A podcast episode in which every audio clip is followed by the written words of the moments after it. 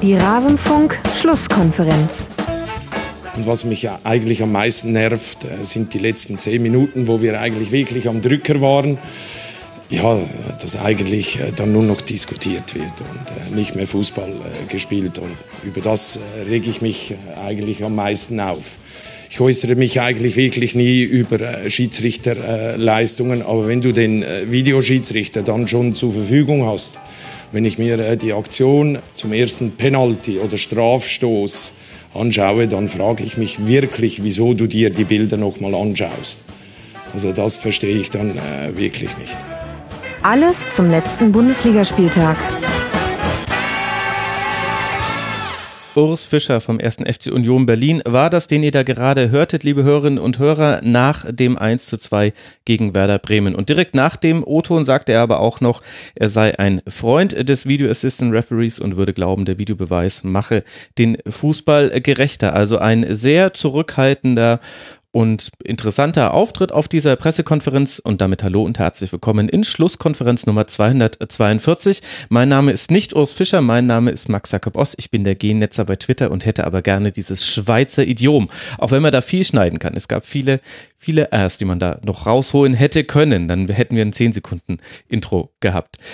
Ich habe aus besonderem Anlass eine Dreierrunde hier zu Beginn bei mir versammelt in der Schlusskonferenz. Zum einen begrüße ich als ständiges Mitglied dieser Schlusskonferenz äh, Daniel Rosbach, Journalist bei der Lausitzer Rundschau und Teil des Union-Podcasts Textilvergehen. Auf Twitter twittert er als äh, da-rosbach mit Doppel-S. Servus Daniel. Hallo. Schön, dass du mit dabei bist. Und ebenfalls mit dabei vom Deutschlandfunk. Er heißt so, wie er twittert oder er twittert so, wie er heißt. Keine Ahnung. Matthias Friebe. Hallo, schön, dass du mal wieder mit dabei bist. Hallo Max, ich freue mich auch. Und jetzt eben am Anfang äh, zugeschaltet. Wir wollen äh, kurz uns um die Schiedsrichterentscheidungen rund um das Spiel von Union gegen Werder kümmern. Alex Feuerherd at Lisas Welt auf Twitter. Ihr kennt und liebt ihn natürlich von Colinas Abends. Servus, Alex. Einen wunderschönen guten Tag. Kurz, naja, schauen wir mal. Ne? ja, ja, gut, aber wir müssen uns da selbst disziplinieren. Das ist immer ein bisschen heikel, mit dem Schwerpunktthema in eine Schlusskonferenz einzusteigen. Da wird dann hinten raus die Sendung gerne lang. Wir, wir gucken, wir halt versuchen es im Rahmen zu halten, Alex. Bevor, ich schau mal, ich gebe mir Mühe. Sehr gut, sehr gut. Äh, das habe ich jetzt on tape. Vergiss das nicht. Bevor wir loslegen, danke ich dann kurz noch Tobi T., Daniel, Kaya und ihrem Papa, Fabian, Björn, Paul, Sebastian und Falk Fatal. Sie alle sind Rasenfunk-Supporterinnen und Supporter und unterstützen diesen Werbesponsoren und Paywall-freien Podcast. Herzlichen Dank dafür. Und falls ihr es noch nicht gesehen habt, in der letzten Woche sind zwei Kurzpässe erschienen. Falls euch die Namen Bury Bolton, Almeria und Malaga jetzt hier noch nicht direkt etwas sagen, dann könnt ihr Kurzpass Nummer 136 hören. Da haben wir nämlich besprochen, was diese vier Vereine miteinander verbindet. Und es gibt auch mal wieder einen Kurzpass zur zweiten Liga. Es wird auch aufgedeckt, warum es so lange keine Zweitliga-Kurzpässe gab. Ihr könnt euch alle wieder entspannen. Es läuft jetzt wieder der Regelbetrieb im Rasenfunk. Aber jetzt lasst uns starten und eben wie angesprochen mit dem Schwerpunkt dieser Sendung, der eben auf Union Berlin liegen soll. Und was war das für ein Spiel an der alten Försterei? Oder war das überhaupt noch ein Fußballspiel? Das hat ja Urs Fischer gerade im Intro auch schon so ein bisschen angedeutet. Drei Strafstöße, zwei Platzverweise, insgesamt elf Minuten Nachspielzeit, jede Menge Diskussionen und, und, und. Am Ende nimmt dann ein extrem ersatzgeschwächtes Bremen zwar die Punkte mit, mit einem 2 zu 1, darf aber in der nächsten Woche auch noch auf Nuri Sahin verzichten. Also, wo fangen wir an? Erstmal, Daniel, hatte deiner Meinung nach die Schiedsrichterentscheidungen von Tobias Welz, hatten die einen Einfluss auf den Spielfluss oder eben genau darauf, dass derjenige nicht zustande kam?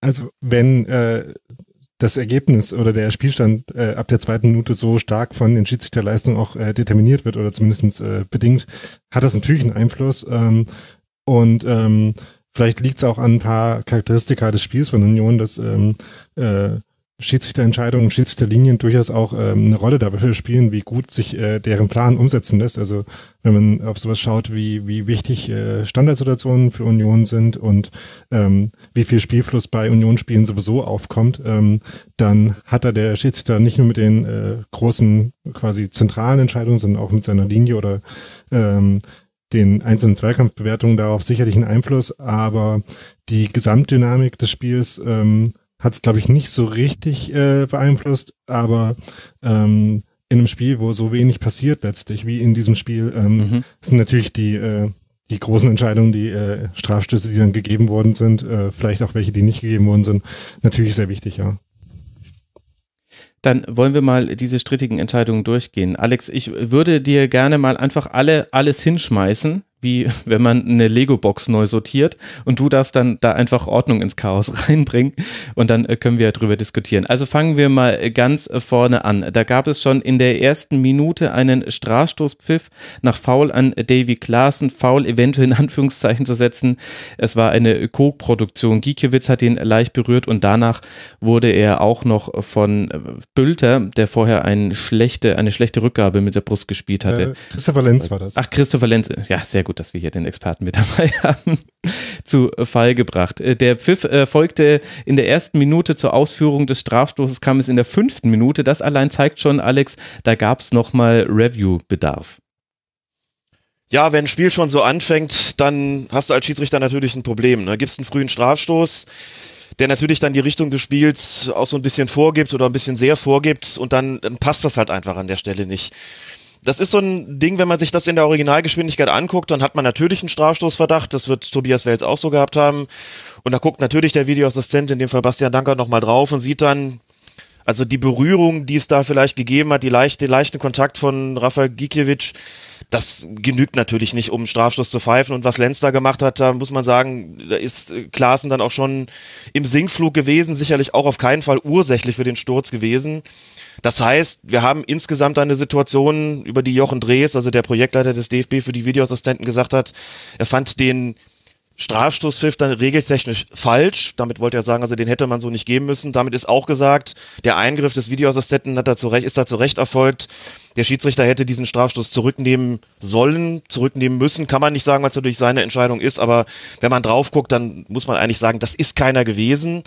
Und da kommt Tobias Wels zurück es hat ja ziemlich lange gedauert, wie du schon gesagt hast. Das kommt, das trägt natürlich dann auch zur Unruhe bei. Ne? Du hast gerade das Spiel begonnen, dann dauert das drei Minuten. Das mhm. hat ja schon eine ganze Weile gedauert, als er da am Elfmeterpunkt stand, bis er überhaupt rausgegangen ist, was auch bedeutet hat, die haben dann noch geguckt in Köln, äh, wie sehen wir die ganze Geschichte und dann geht er raus und kommt zurück und bleibt dann bei seiner Entscheidung. Und das ist sicherlich keine glückliche Entscheidung gewesen, zum einen das überhaupt zu geben und zum anderen dann auch noch dabei zu bleiben und dann ja, muss man schon sagen, frei nach Andreas Brehme, ne, hast du Scheiße an der Pfeife, hast du Scheiße an der Pfeife, und dann geht's halt richtig maximal unglücklich los und dann hast du schon richtig Stimmung in der Bude und dann wird der Strafstoß verwandelt und du weißt, das äh, wird heute, das werden heute wirklich lange 90 Minuten plus Nachspielzeit, also das ist sicherlich kein Strafstoß gewesen, keine Frage. Ja, und da hat auch die Präsentation äh, nicht geholfen, gerade was die Stimmung äh, in der Bude angeht.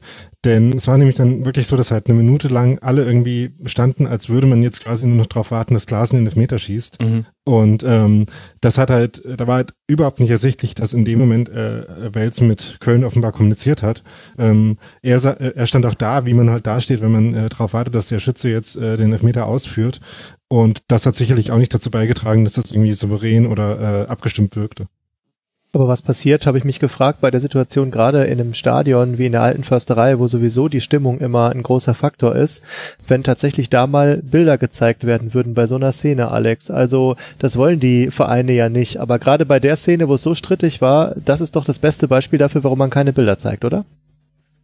Das kann man durchaus so sehen. Ich hatte, um das vielleicht kurz auch noch zu sagen an der Stelle, am Samstag ein Jugend-Bundesligaspiel zu beobachten auf Schalke und habe da mit dem Schiedsrichterbetreuer gesprochen, der sagte, ich bin eigentlich ein großer Anhänger des, des Videobeweises und als wir dann drüber gesprochen haben, wie ist das mit den Bildern im Stadion? Hat er das Beispiel gebracht vom Spiel Schalke gegen Bayern, wo es dann um zwei Handspiele ging von Pavard und von Perisic und sagte, stell dir mal vor, sowas zeigen wir auf der großen Tafel. Das ist ja eigentlich mhm. ein ganz, ganz ähnliches Beispiel gewesen. Er sagte, da, das dann in der ersten Minute in Berlin oder in der zweiten, da kann man sich vorstellen, das ähm, trägt dann wahrscheinlich nicht unbedingt dazu bei, dass sich die Gemüter da wieder beruhigen wenn der Strafstoß nicht zurückgenommen wird und wenn er zurückgenommen wird, dann hast du vielleicht den Bremer Block, der sagt, ja Moment, aber da, da fällt doch einer, das können wir vielleicht doch gar nicht so genau sehen auf der Videowand dann in diesem Moment. Also das ähm, ist sicherlich nicht unbedingt ein Argument gewesen, die Bilder im Stadion zu zeigen. Mhm. Muss allerdings auch dazu sagen, wenn man Transparenz verlangt, dann muss man mit solchen Sachen natürlich auch leben. Es wird halt einfach Entscheidungen geben, die nicht so ganz klar sind und die gehört sicherlich dazu. Als ihr gerade angesprochen habt,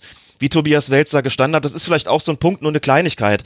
Aber viele Schiedsrichter machen das so, wenn sie noch Kontakt haben zu Köln, wenn der Prüfungsprozess noch läuft und sie mitgeteilt bekommen, wir sind uns da nicht so ganz sicher, ob es bei der Entscheidung bleiben wird. Äh, bei Sascha Stegelmann war das auch so beim Spiel Leipzig gegen Bayern die stehen dann auch nicht unbedingt schon in der Position, wie um den Strafstoß freizugeben, sondern ein bisschen woanders und sprechen vielleicht auch mit den Spielern und halten sich den Finger ans Ohr, dass allen klar ist, da passiert gerade noch was. Und damit ist zumindest den Zuschauern klar, aha, irgendwas verzögert hier momentan noch den, die Ausführung und das wird im Zweifelsfall die Kommunikation mit dem Video Assist Center in Köln sein. Das ist in Berlin nicht so gelaufen, das hat sicherlich nicht dazu beigetragen, dass den Leuten klar gewesen ist, was, was ist denn jetzt eigentlich, auch wenn man sich vielleicht hätte denken können, dass es jetzt um diesen Prüfungsprozess geht. Ja. Sagen wir doch, wie es ist. Ich habe neulich auf Twitter äh, gesehen, dass die alten schönen Telefonzellen, die es in England gab, einsam dahinrotten in einem Dorf. Wir brauchen die VRR-Telefonzelle, sechs Stück an unterschiedlichen äh, Positionen am Spielfeldrand und da muss dann einfach der Schiedsrichter rein. Dann ist es für alle klar ersichtlich, klar und ja. eindeutig. Apropos, ähm, vielleicht nochmal kurz ja. zu, der, äh, zu dem Punkt äh, des äh, Szenen zeigen und was dann passiert. Also ich bin mir nicht sicher, dass dann was äh, großartig anderes passieren würde, als sowieso schon, weil besonders glücklich war mit der Entscheidung dann eh niemand und da überzeugt, dass die falsch ist, äh, waren dann eh alle und so richtig verstanden haben uns auch nicht. Ähm, was ich da noch ganz interessant finde, ist, dass in äh, zumindest im Stadion in der alten Försterei das gar nicht so einfach wäre, das umzusetzen, weil wenn man den äh, das Videoangebot nehmen würde, was es da bis jetzt gibt, ähm, dann würden genau die Gästefans und die äh, Leute, die neben ihnen auf der Seite vom Stadion sehen, äh, stehen, davon überhaupt nichts mitbekommen, weil der einzige Video äh, äh, Bildschirm tatsächlich über denen hängt. Das äh, ähm, ist vielleicht auch so ein bisschen Mühe in der Ebene. Also denn ich glaube, so kann man das dann noch nicht ganz umsetzen und das äh, ist vielleicht auch ganz, äh, gibt es vielleicht auch profane Gründe, die das äh, gar nicht so einfach machen dann es ist dann eben doch alles nicht so einfach. Jetzt haben wir zumindest schon mal ein Stadion, wo es tatsächlich technisch schwierig ist, es umzusetzen. Kommen wir zu den weiteren Entscheidungen. Wir hatten ja dann noch einen weiteren gegebenen Strafstoß und ein Pendant dazu, das nicht gepfiffen wurde. In der zwölften Minute ein Handspiel nach Ecke im Bremer Strafraum. Die Hand von Groß geht hoch und äh, trifft den Ball. Welz geht an die Linie und gibt nach VRR Review Strafstoß. Und dazu würde ich dann noch eine zweite Szene gerne mit dazu nehmen, bei der es dann wiederum im Strafraum von Union Berlin ein Handspiel gab mit leicht angewinkeltem Arm, wo es dann keinen Strafstoßpiff gab. Alex, dein Hot Take, diese beiden Szenen richtig bewertet, ja oder nein? Also zunächst mal zur zwölften Minute zu dem Handelfmeter für Union. Wels hatte keine Wahrnehmung, dass das überhaupt ein Handspiel gewesen ist. So hat es Jochen Drees gesagt, deswegen können wir das auch so klar sagen. Das heißt, dem ist das, äh, auf gut Deutsch gesagt, durch die Lappen gegangen, dem ist mhm. das entgangen, dass es da überhaupt dazu gekommen ist. Wenn wir dann sehen, wie groß da zum Ball geht, der Ball war ja relativ lange unterwegs, dann ist so ein bisschen der, der Arm fast auf Schulterhöhe vor der Brust, gibt auch so eine kurze Bewegung hin zum Ball, dann kommt es zu dem Handspiel das ist ganz klar strafbar nach den Kriterien, die da bei der Handspielregel zugrunde gelegt werden. Das muss man eigentlich pfeifen. Wenn man es nicht pfeift, weil man es nicht wahrgenommen hat, dann braucht man für sowas den Videoassistenten, der dann aber nach zwölf Minuten schon zum zweiten Mal eingegriffen hat. Und selbst wenn man davon ausgehen kann, dass ein Videoassistent eben die Autorität, die Akzeptanz des Schiedsrichters stärken kann, insoweit er halt verhindert, dass es zu groben Fehlentscheidungen kommt oder indem er verhindert, dass Entscheidungen, die getroffen werden müssen, nicht getroffen werden, muss man doch sagen, wenn man das nach zwei Minuten, nach zwölf Minuten schon zweimal hat, dann ist das nicht unbedingt eine Stärkung der, der Autorität des Schiedsrichters, weil das ja immer auch heißt, so hat es Manu Gräfe mal formuliert, wenn ich rausgehe, ist immer auch klar, ich habe da höchstwahrscheinlich irgendwas falsch gesehen oder nicht gesehen und dann sagen die Spieler auf dem Feld und die Zuschauer vielleicht auch, naja, also das, der ist irgendwie heute nicht so richtig auf der Höhe, der kriegt die entscheidenden Situationen nicht oder zumindest nicht richtig mit und das ist so ein Effekt, denke ich, der in Berlin eingetreten ist. Also ganz klar, der Strafstoß war richtig für Union. Mhm. Auch da gut, dass der Videoassistent eingegriffen hat. In dem konkreten Fall äh, dürfte äh, Tobias Welz auch überhaupt keine Argumente gehabt haben zu sagen, nee, das ist für mich kein strafbares Handspiel, denn das ist es eindeutig gewesen. 22. Minute, das, äh, das Ding für Bremen. Gut, Handspiel ist natürlich nicht gleich Handspiel. In dem Fall, du hast es schon gesagt, ist der Arm so ein bisschen vom Körper abgewinkelt. Der Spieler ist ähm, da auch so ein bisschen in der Drehbewegung. Ich glaube, es war Christopher Lenz wieder, genau. genau. Der war so ein bisschen in der Drehbewegung. Der Kopfball kommt aus kurzer Distanz. Er versucht sich wegzudrehen. Da kann man jetzt diskutieren, ist das eine Armhaltung, von der man sagt, das ist eine, eine unnatürliche Vergrößerung der Körperfläche? Oder sagt man, ist es eigentlich eine natürliche Drehbewegung mit einer natürlichen Handhaltung? Denn irgendwie muss man die Arme ja so ein bisschen hochnehmen und vielleicht auch anwinkeln, um überhaupt in Schwung zu kommen. ich bin da ehrlich gesagt immer noch unentschlossen, auch nachdem ich das diverse Male gesehen habe. Das ist ein Strafstoß, den könnte man geben, den muss man nicht unbedingt geben. Wenn ich alle Argumente zusammenziehe, bin ich wahrscheinlich leicht dabei zu sagen, ja, kann man wohl doch geben. So, und dann stellt sich natürlich auch da die Frage, was ist denn Ja. hier mit dem Videoassistenten, was ist da mit dem Schiedsrichter? Hat er das gesehen und beurteilt? Und wenn ja, wie hat er das Ganze überhaupt wahrgenommen? Auch da ist es ja zum Kontakt gekommen. Und ich glaube, da zieht dann so eine Metaebene ein. Das ist zumindest meine Vermutung. Das ist die 22. Minute.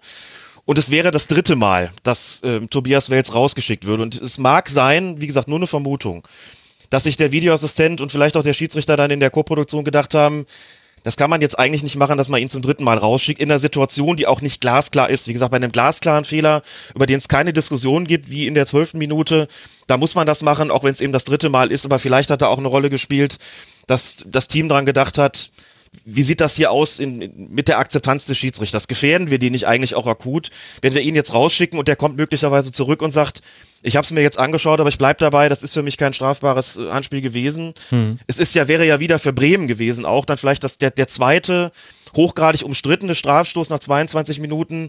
Also so eine Gemengelage für den Schiedsrichter und für den Videoassistenten, für die er natürlich auch nicht wirklich was kann, denn er hat die Szene ja offensichtlich beurteilt und gesagt, nein, für mich ist das nicht strafbar. Deswegen habe ich da ehrlich gesagt Verständnis dafür, wenn man dann sagt, nein, es bleibt bei der Entscheidung, nein, ich gehe nicht nochmal raus, nein, es war ähm, eben nicht klar und offensichtlich falsch, was ich da auf dem Feld entschieden habe. Deswegen ziehen wir die Entscheidung jetzt durch.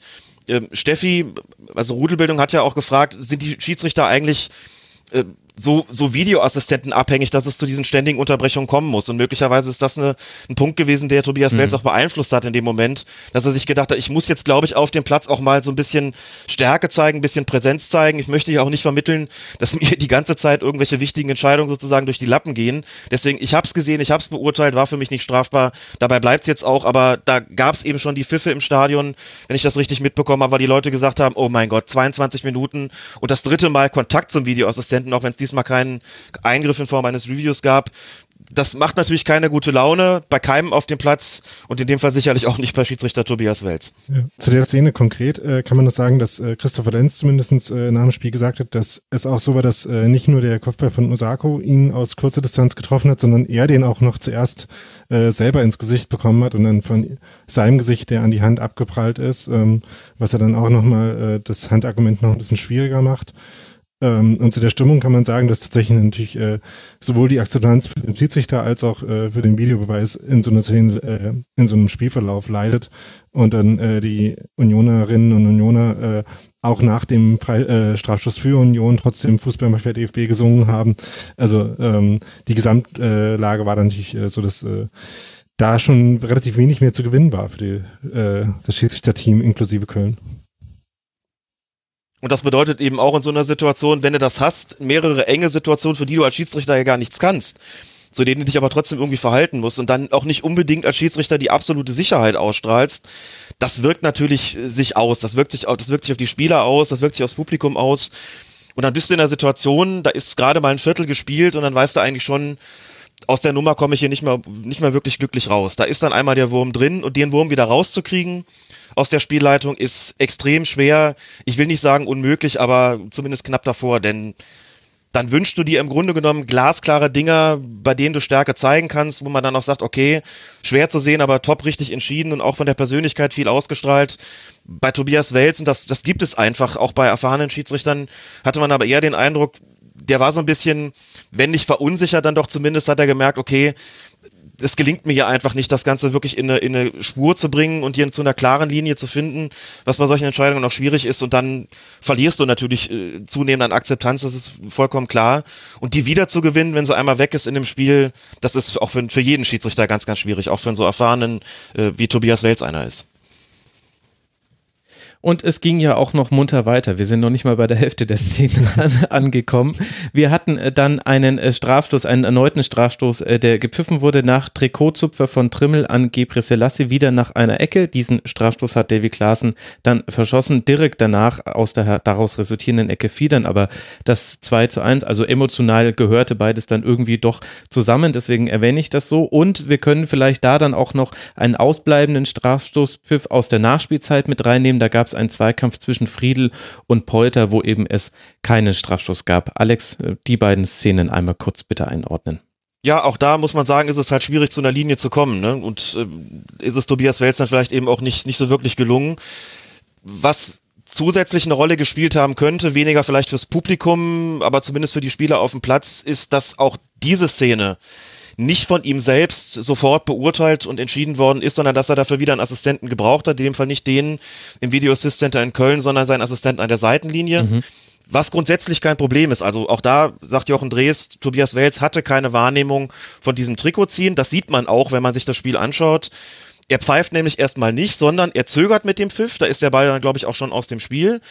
Guckt noch mal ganz kurz nach rechts, wo sein Assistent an der Seitenlinie ist und gibt dann, pfeift dann und gibt den Strafstoß. Vollkommen klar, da war natürlich nicht der Videoassistent in Köln mit dem Spiel, so schnell wäre der in der Situation noch gar nicht. Das war der Schiedsrichterassistent an der Seitenlinie, der ihm die Mitteilung gemacht hatte, ich habe hier ein Trikot ziehen gesehen, vielleicht nur, nur ganz kurz und auch nicht besonders intensiv, aber effektiv vielleicht genug, um da Gebre Selassie entscheidend am, am Torschuss zu stören, beziehungsweise dafür zu sorgen, dass der Torschuss dann ähm, total verhimmelt wird aber auch da merken die Spieler natürlich, das hat Wales wieder nicht selbst gesehen. Ne? Normalerweise sagt man, wir sind ein Team.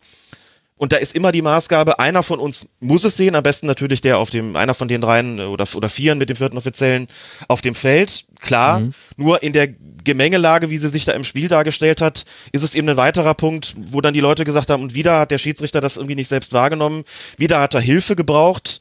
Wie gesagt, normalerweise kein Problem, aber da in der Summe natürlich dann auch die Akzeptanz wiederum abträglich. Ja ich würde sagen, den Strafstoß, den kann man irgendwie geben, wenn man ohnehin schon eine relativ kleinliche Linie hat, dann müsste man den in der Nachspielzeit aber vielleicht auch geben. Kann man dann wieder die Frage stellen, wie sieht's hier irgendwie mit der Linie aus? Äh, bei der Situation mit, mit Gebre Selassie kommt noch entscheidend dazu. Also wenn man sich die Szene ein paar Mal anschaut, das wird, sagen wir mal, von Mal zu Mal immer noch mal so ein bisschen, bisschen, ja, aber auch ein bisschen, bisschen roter sozusagen. Ne? Denn wenn ich das schon pfeife, stellt sich ja die Frage, was ist da passiert? Ein Trikot ziehen, also ein, mhm. ein nicht ballorientiertes Vergehen im Strafraum. Oh je. Muss man drüber diskutieren, ist das nicht eigentlich die Unterbindung, die die Verhinderung einer offensichtlichen Torchance? Da oh würde ich dann, du hast recht, ja. Im, da würde ich dann im Sinne des würde ich dann im Sinne des Schiedsrichters, ja, ich bin gestern Abend durch einen Twitterer drauf gestoßen worden, denn bei mir war das ehrlich gesagt auch nicht so und habe es mir dann ein paar Mal nochmal angeschaut und würde sagen, na ja, also es gibt vielleicht noch ein Argument für den Schiedsrichter zu sagen, okay, da kommt ein hoher Ball rein, der ist auch eh schwer zu verarbeiten es gibt noch keine Ballkontrolle, logischerweise nicht, war ja eine Flanke von außen durch Gebre Selassie. Also das ist sehr schwierig, den zu verarbeiten, weil er dazu springen muss, den Fuß weit ausstrecken muss. Also vielleicht noch ein Argument zu sagen, okay, war nur die, die Unterbindung eines aussichtsreichen Angriffs, aber nicht die Verhinderung einer offensichtlichen Torchance. Aber wie gesagt, wenn man sich das ein paar Mal anschaut, gibt es auch Argumente zu sagen, da ist eine klare Torchance verhindert worden durch ein nicht ballorientiertes Vergehen. Da kann man auch über Rot nachdenken. Also ne? Nicht, weil das Foul so schwerwiegend war, aber sagt, wenn man pfeift, dann muss man vielleicht auch den Platzverweis geben. Äh, für mich da sicherlich keine klare Fehlentscheidung, das nicht ausgesprochen zu haben, aber das zeigt ihm, wie, wie schwierig das auch ist und äh, wie gravierend manchmal solche Situationen, die eigentlich erstmal relativ unspektakulär aussehen, dann im Endeffekt sein können. Also, wie gesagt, kann man geben, muss für mich kein, kein zwingender Strafstoß, ganz sicherlich nicht, äh, wie auch das Ding in der, in der, in der Schlussminute dann oder ganz am Ende für Union, aber klar, stellt sich die Frage, ist das dann noch eine einheitliche Linie, wenn man das nicht gleich beurteilt, auch wenn sicherlich Nuancen äh, dann da unterschiedlich sind. Aber mhm. das macht es dann eben für einen Schiedsrichter auch an der Stelle schwer, ähm, wo er wirklich überhaupt nichts dafür kann, sondern einfach sozusagen der Situation ausgeliefert ist und dann sagt, gut, ähm, ist eine, eine sehr kritische, schwierige, enge Situation äh, mit Argumenten für, für beide Entscheidungen und ich muss mich jetzt dann eben festlegen und sage dann halt mit Unterstützung des, äh, des Schiedsrichterassistenten, okay, ich entscheide halt auf Strafstoß. Das ist sicherlich nicht klar falsch, was garantiert auch ein Grund gewesen ist, warum der Videoassistent halt nicht drangegangen ist, weil er gesagt hat, okay, das ähm, ist ja jetzt nichts, was, was so grottenfalsch wäre, dass ich da jetzt auf den Plan treten müsste. Gebre Selassie selber war zumindest überzeugt davon, dass er das Tor gemacht hätte, wenn er nicht äh, gezupft worden wäre. Denn er kam ja auch an den Ball, äh, kam ja auch an den Ball, äh, selbst mit dem Zupfer, äh, der so ja auch nur knapp vorbeiging. Ähm, von daher kann man da, glaube ich, äh, schon Argumente für finden, dass äh, auch wenn es halt ein kleines äh, Ziehen von, äh, ein kleines Textilvergehen von, von Trimmel war, ähm, das trotzdem äh, relativ äh, äh, ja äh, relevant war für die, äh, die Weise, wie diese Szene dann äh, weiterging, ja. Gut, und vielleicht sollten ja auch einfach die Platzverweise noch aufgehoben werden. Die kamen nämlich dann in der 89. und der 91. Minute jeweils äh, gelb-rote äh, Karten. Einmal gegen Nevin Subotic und dann gegen Nuri Sahin eine gelb-rote Karte der kurioseren Art, in deren äh, Verlauf von Subotic auch noch Florian Kofeld verwarnt wurde. Lass uns mit Subotic anfangen und dann zu Schahin kommen. Alex, gibt es da Diskussionsbedarf bei diesem Platzverweis? Bei dem für Subotic nicht. Ich habe vorhin noch im Kicker gelesen, war einigermaßen erstaunt, dass äh, der zuständige Redakteur oder, oder Verfasser der Ansicht war, der Platzverweis für Subotic sei auch zu hart gewesen die Ansicht teile ich nicht. Das ist sicherlich kein, kein brutales Foul gewesen, sonst hätte es ja auch Knallrot gegeben, kein, kein schwerwiegendes Foul gewesen, sondern natürlich so ein eher ja, taktisches Foul. Da war natürlich große Geschwindigkeit drin in diesem konkreten Fall von, von Bitoncourt. Da genügt dann auch so ein kleiner Check natürlich, um den dann äh, außerhalb des Feldes zu befördern und in die Bande. Also Unterwürdigung der Gesamtumstände. Ne? Kein besonders schwerwiegendes Foul, aber eben sicherlich ein taktisches Foul mit einem auch, auch ziemlich heftigen Ausgang und dann von einem geldvorbelasteten Spieler. Also von einem geldvorbelasteten Spieler, das kommt noch dazu. Also für mich ist das ein völlig unstrittiger, ein völlig berechtigter Feldverweis gewesen mit Gelb-Rot. So darf man da nicht hingehen. Da muss auch klar sein, wenn ich so, so eine Nummer bringe direkt vor der Bremer Bank, den dann mit einem Bodycheck in die Bande schicke, das ist natürlich dann auch in, in der Folge ähm, latent gesundheitsgefährdend. Also das ist auf jeden Fall eine gelbe Karte. Das ist nicht mehr. Das ist nicht sicherlich nicht glattrot. Das ist eine gelbe Karte. Der war schon verwarnt. Also ist es gelbrot, ganz klar berechtigter, berechtigte Matchstrafe, berechtigter Feldverweis. Und was Kofeld dann da macht, und da muss ich mich dann bitte auch noch kurz zu äußern dürfen, weil ja dann immer gesagt wird, aber die Trainer, aber die Emotionen und Kofeld ja auch gesagt hat, da lache ich mich kaputt. Ich muss doch irgendwie äh, da beschweren dürfen, äh, wenn da ein gegnerischer Spieler meinen, meinen Spieler da äh, in die Bande schickt oder so ähnlich hat er das ja formuliert. Ja, alles gut. Nur wenn ein Trainer äh, wirklich auch dazu aufgefordert ist, sich sportlich zu verhalten. Der steht da an der Ecke seiner Coachingzone und ist der Erste, der wirklich wutentbrannt aus dieser Coachingzone läuft, quasi auf Subotic losgehen will, mhm. ähm, dann ist das eine, eine Geschichte, wo man sagen muss, okay, da ist er einfach zu weit gegangen. Und er hat ja die Rudelbildung, die es dann da gab in der Situation, letztlich mit ausgelöst. Subotic natürlich auch durch das Foul, aber Kofeld ist ja sozusagen vor, vorweggegangen. Und klar hast du dann eine Bremer Bank, die sagen, okay, wenn der, wenn unser Chef da vorne wegmarschiert und auf 180 ist, dann kommen wir jetzt auch noch alle. Da musst du als, als Schiedsrichter in jedem Fall drangehen. Da musst du auf jeden Fall mit einer gelben Karte drangehen und sagen, okay, den, den verarzt ich jetzt äh, mit einer Verwarnung. Das fand ich vollkommen in Ordnung, auch eine vollkommen richtige Entscheidung. 89. Minute, da ist es aber auch schon so gewesen, das war halt spät im Spiel. Das hätte zu einem früheren Zeitpunkt vielleicht eine, eine Sache sein können über die man einiges an Akzeptanz wiedergewinnen kann als Schiedsrichter. Nur so kurz vor Schluss war es dann im Prinzip auch schon egal und ähm, in der Situation ging es auch weniger um den Schiedsrichter, sondern mehr um Subotic, aber da hat er natürlich das auf jeden Fall richtig gemacht. Wir sehen ja schon, es hat jetzt einige Entscheidungen gegeben, die der Schiedsrichter überhaupt nicht falsch gemacht hat, sondern die richtig oder zumindest vertretbar waren und trotzdem war es insgesamt eben so, dass er die Akzeptanz überhaupt nicht hatte und ja. auch in der Situation natürlich letztlich so ein bisschen ich will nicht sagen geschwommen ist, aber, aber natürlich dann auch äh, bedrängt worden ist und Kofeld, der sich dann darüber aufregt, dass er da Geld bekommt. Aber da muss ich sagen, überhaupt kein, keine Kritik am Schiedsrichter, denn da hat er wirklich alles richtig gemacht äh, und fand es auch in Ordnung, Kofeld zuerst dazu verwahren und dann zu Subotic zu gehen. Zum einen, weil er äh, ohnehin in der Nähe stand und äh, das fand ich vom ganzen Entscheidungsmanagement und von der Reihenfolge der Abarbeitung, äh, fand ich das auch völlig in Ordnung. Okay, und wir haben jetzt Textilvergehen genannt, wir haben Rudelbildung genannt. Wenn du jetzt noch saumselig einbindest und äh, dann noch ein paar andere Kiano FCU, dann haben wir das ganze Textilvergehen-Team. Aber ich würde gerne noch was äh, ja. zum Thema Akzeptanz sagen. Wenn du Akzeptanz sagst, Alex, ähm, bei Sky hat Florian Kofeld nach dem Spiel gesagt, der Schiedsrichter hätte ihm seine gelbe Karte begründet damit, mit dem Satz, du kriegst gelb, weil Subotic jetzt gelb-rot kriegt. Das äh, spricht ja auch nicht für unbedingt ein so mega souveränes Umgehen damit. Dann kann das ihm ja auch direkt begründen, dass er da aus der Coachingzone rausrennt, oder? Das ist so, da würde ich dann aber sehr gerne auch Tobias Wels vorher hören, denn möchte niemand natürlich der, der Lüge zeigen, überhaupt keine Frage. Ja, aber dass das genau so gefallen ist, das bestreite ich doch, das bezweifle ich doch stark, dass, äh, dass Wels gesagt hat, du kriegst jetzt gelb, weil, weil Subotic gelb-rot bekommen hat. Das ist ja äh, argumentativ natürlich völliger Unsinn und das kann ich mir wirklich beim besten Willen nicht vorstellen, dass wer jetzt das so gesagt hat. Hat einfach das Weil gefehlt. Wahrscheinlich hat er einfach, du kriegst gelb, er kriegt gelb-rot. Ja. Also sprich, also ich ahne beides, krieg dich ein. Ja, aber so, sowas halt, aber dass, dass er die gelbe Karte bekommen hat für das, was er da getan hat und nicht, weil Subotic gelb-rot bekommen hat, das scheint mir doch festzustehen und das würde auch kein Schiedsrichter so machen. Also das schiebe ich jetzt dann doch mehr auf die Aufregung nach dem Spiel bei, bei Florian Kofeld, ähm, dass das so gewesen ist. Das äh, bezweifle ich doch stark, dass das genauso gefallen ist, ehrlich gesagt. Aber wenn wir bei äh, missverstandener Kommunikation sind und Missverständnissen, dann können wir ja auch direkt zu der gelb-roten Karte gegen Nuri Sahin kommen, die ja im Anschluss an diese Szene, auch wenn zwei Minuten dazwischen äh, vergangen sind, geschieht. Auch Schahin sieht gelb-rot.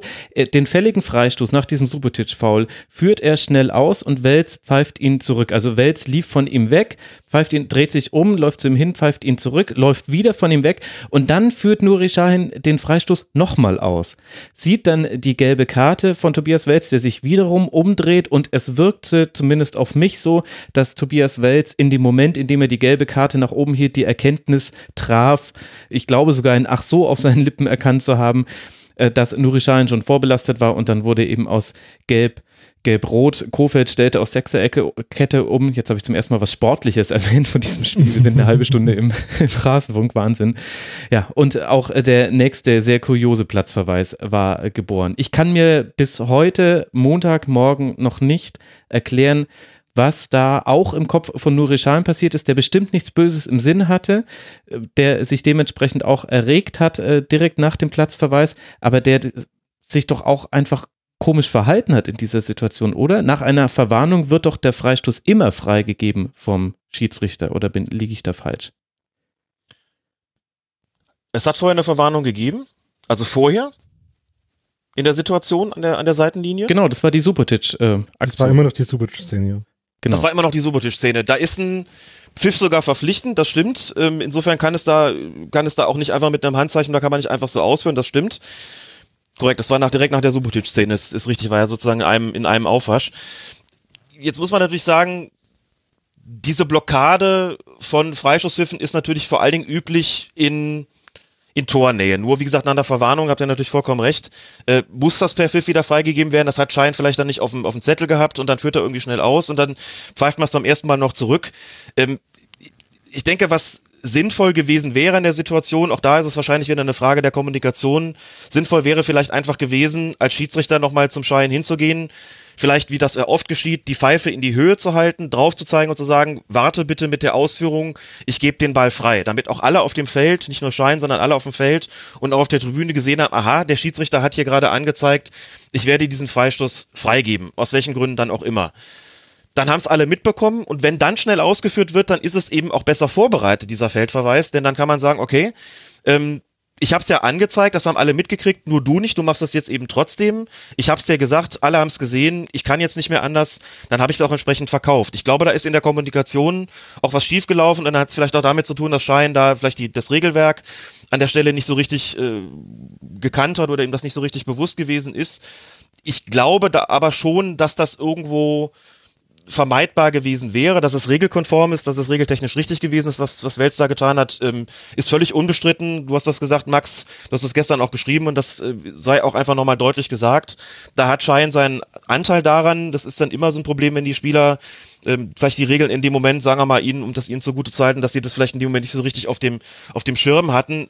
Aber das weiß man als Schiedsrichter ja auch, dass die Spieler da vielleicht nicht immer ganz sattelfest äh, sind hm. und kann vielleicht auch versuchen, das einfach zu vermeiden. Es mag so gewesen sein, dass Wales gar nicht auf dem Schirm hatte, dass Schein schon verwarnt gewesen ist. Das würde ich überhaupt nicht äh, abstreiten wollen. Es wirkte in der Tat so ein bisschen so.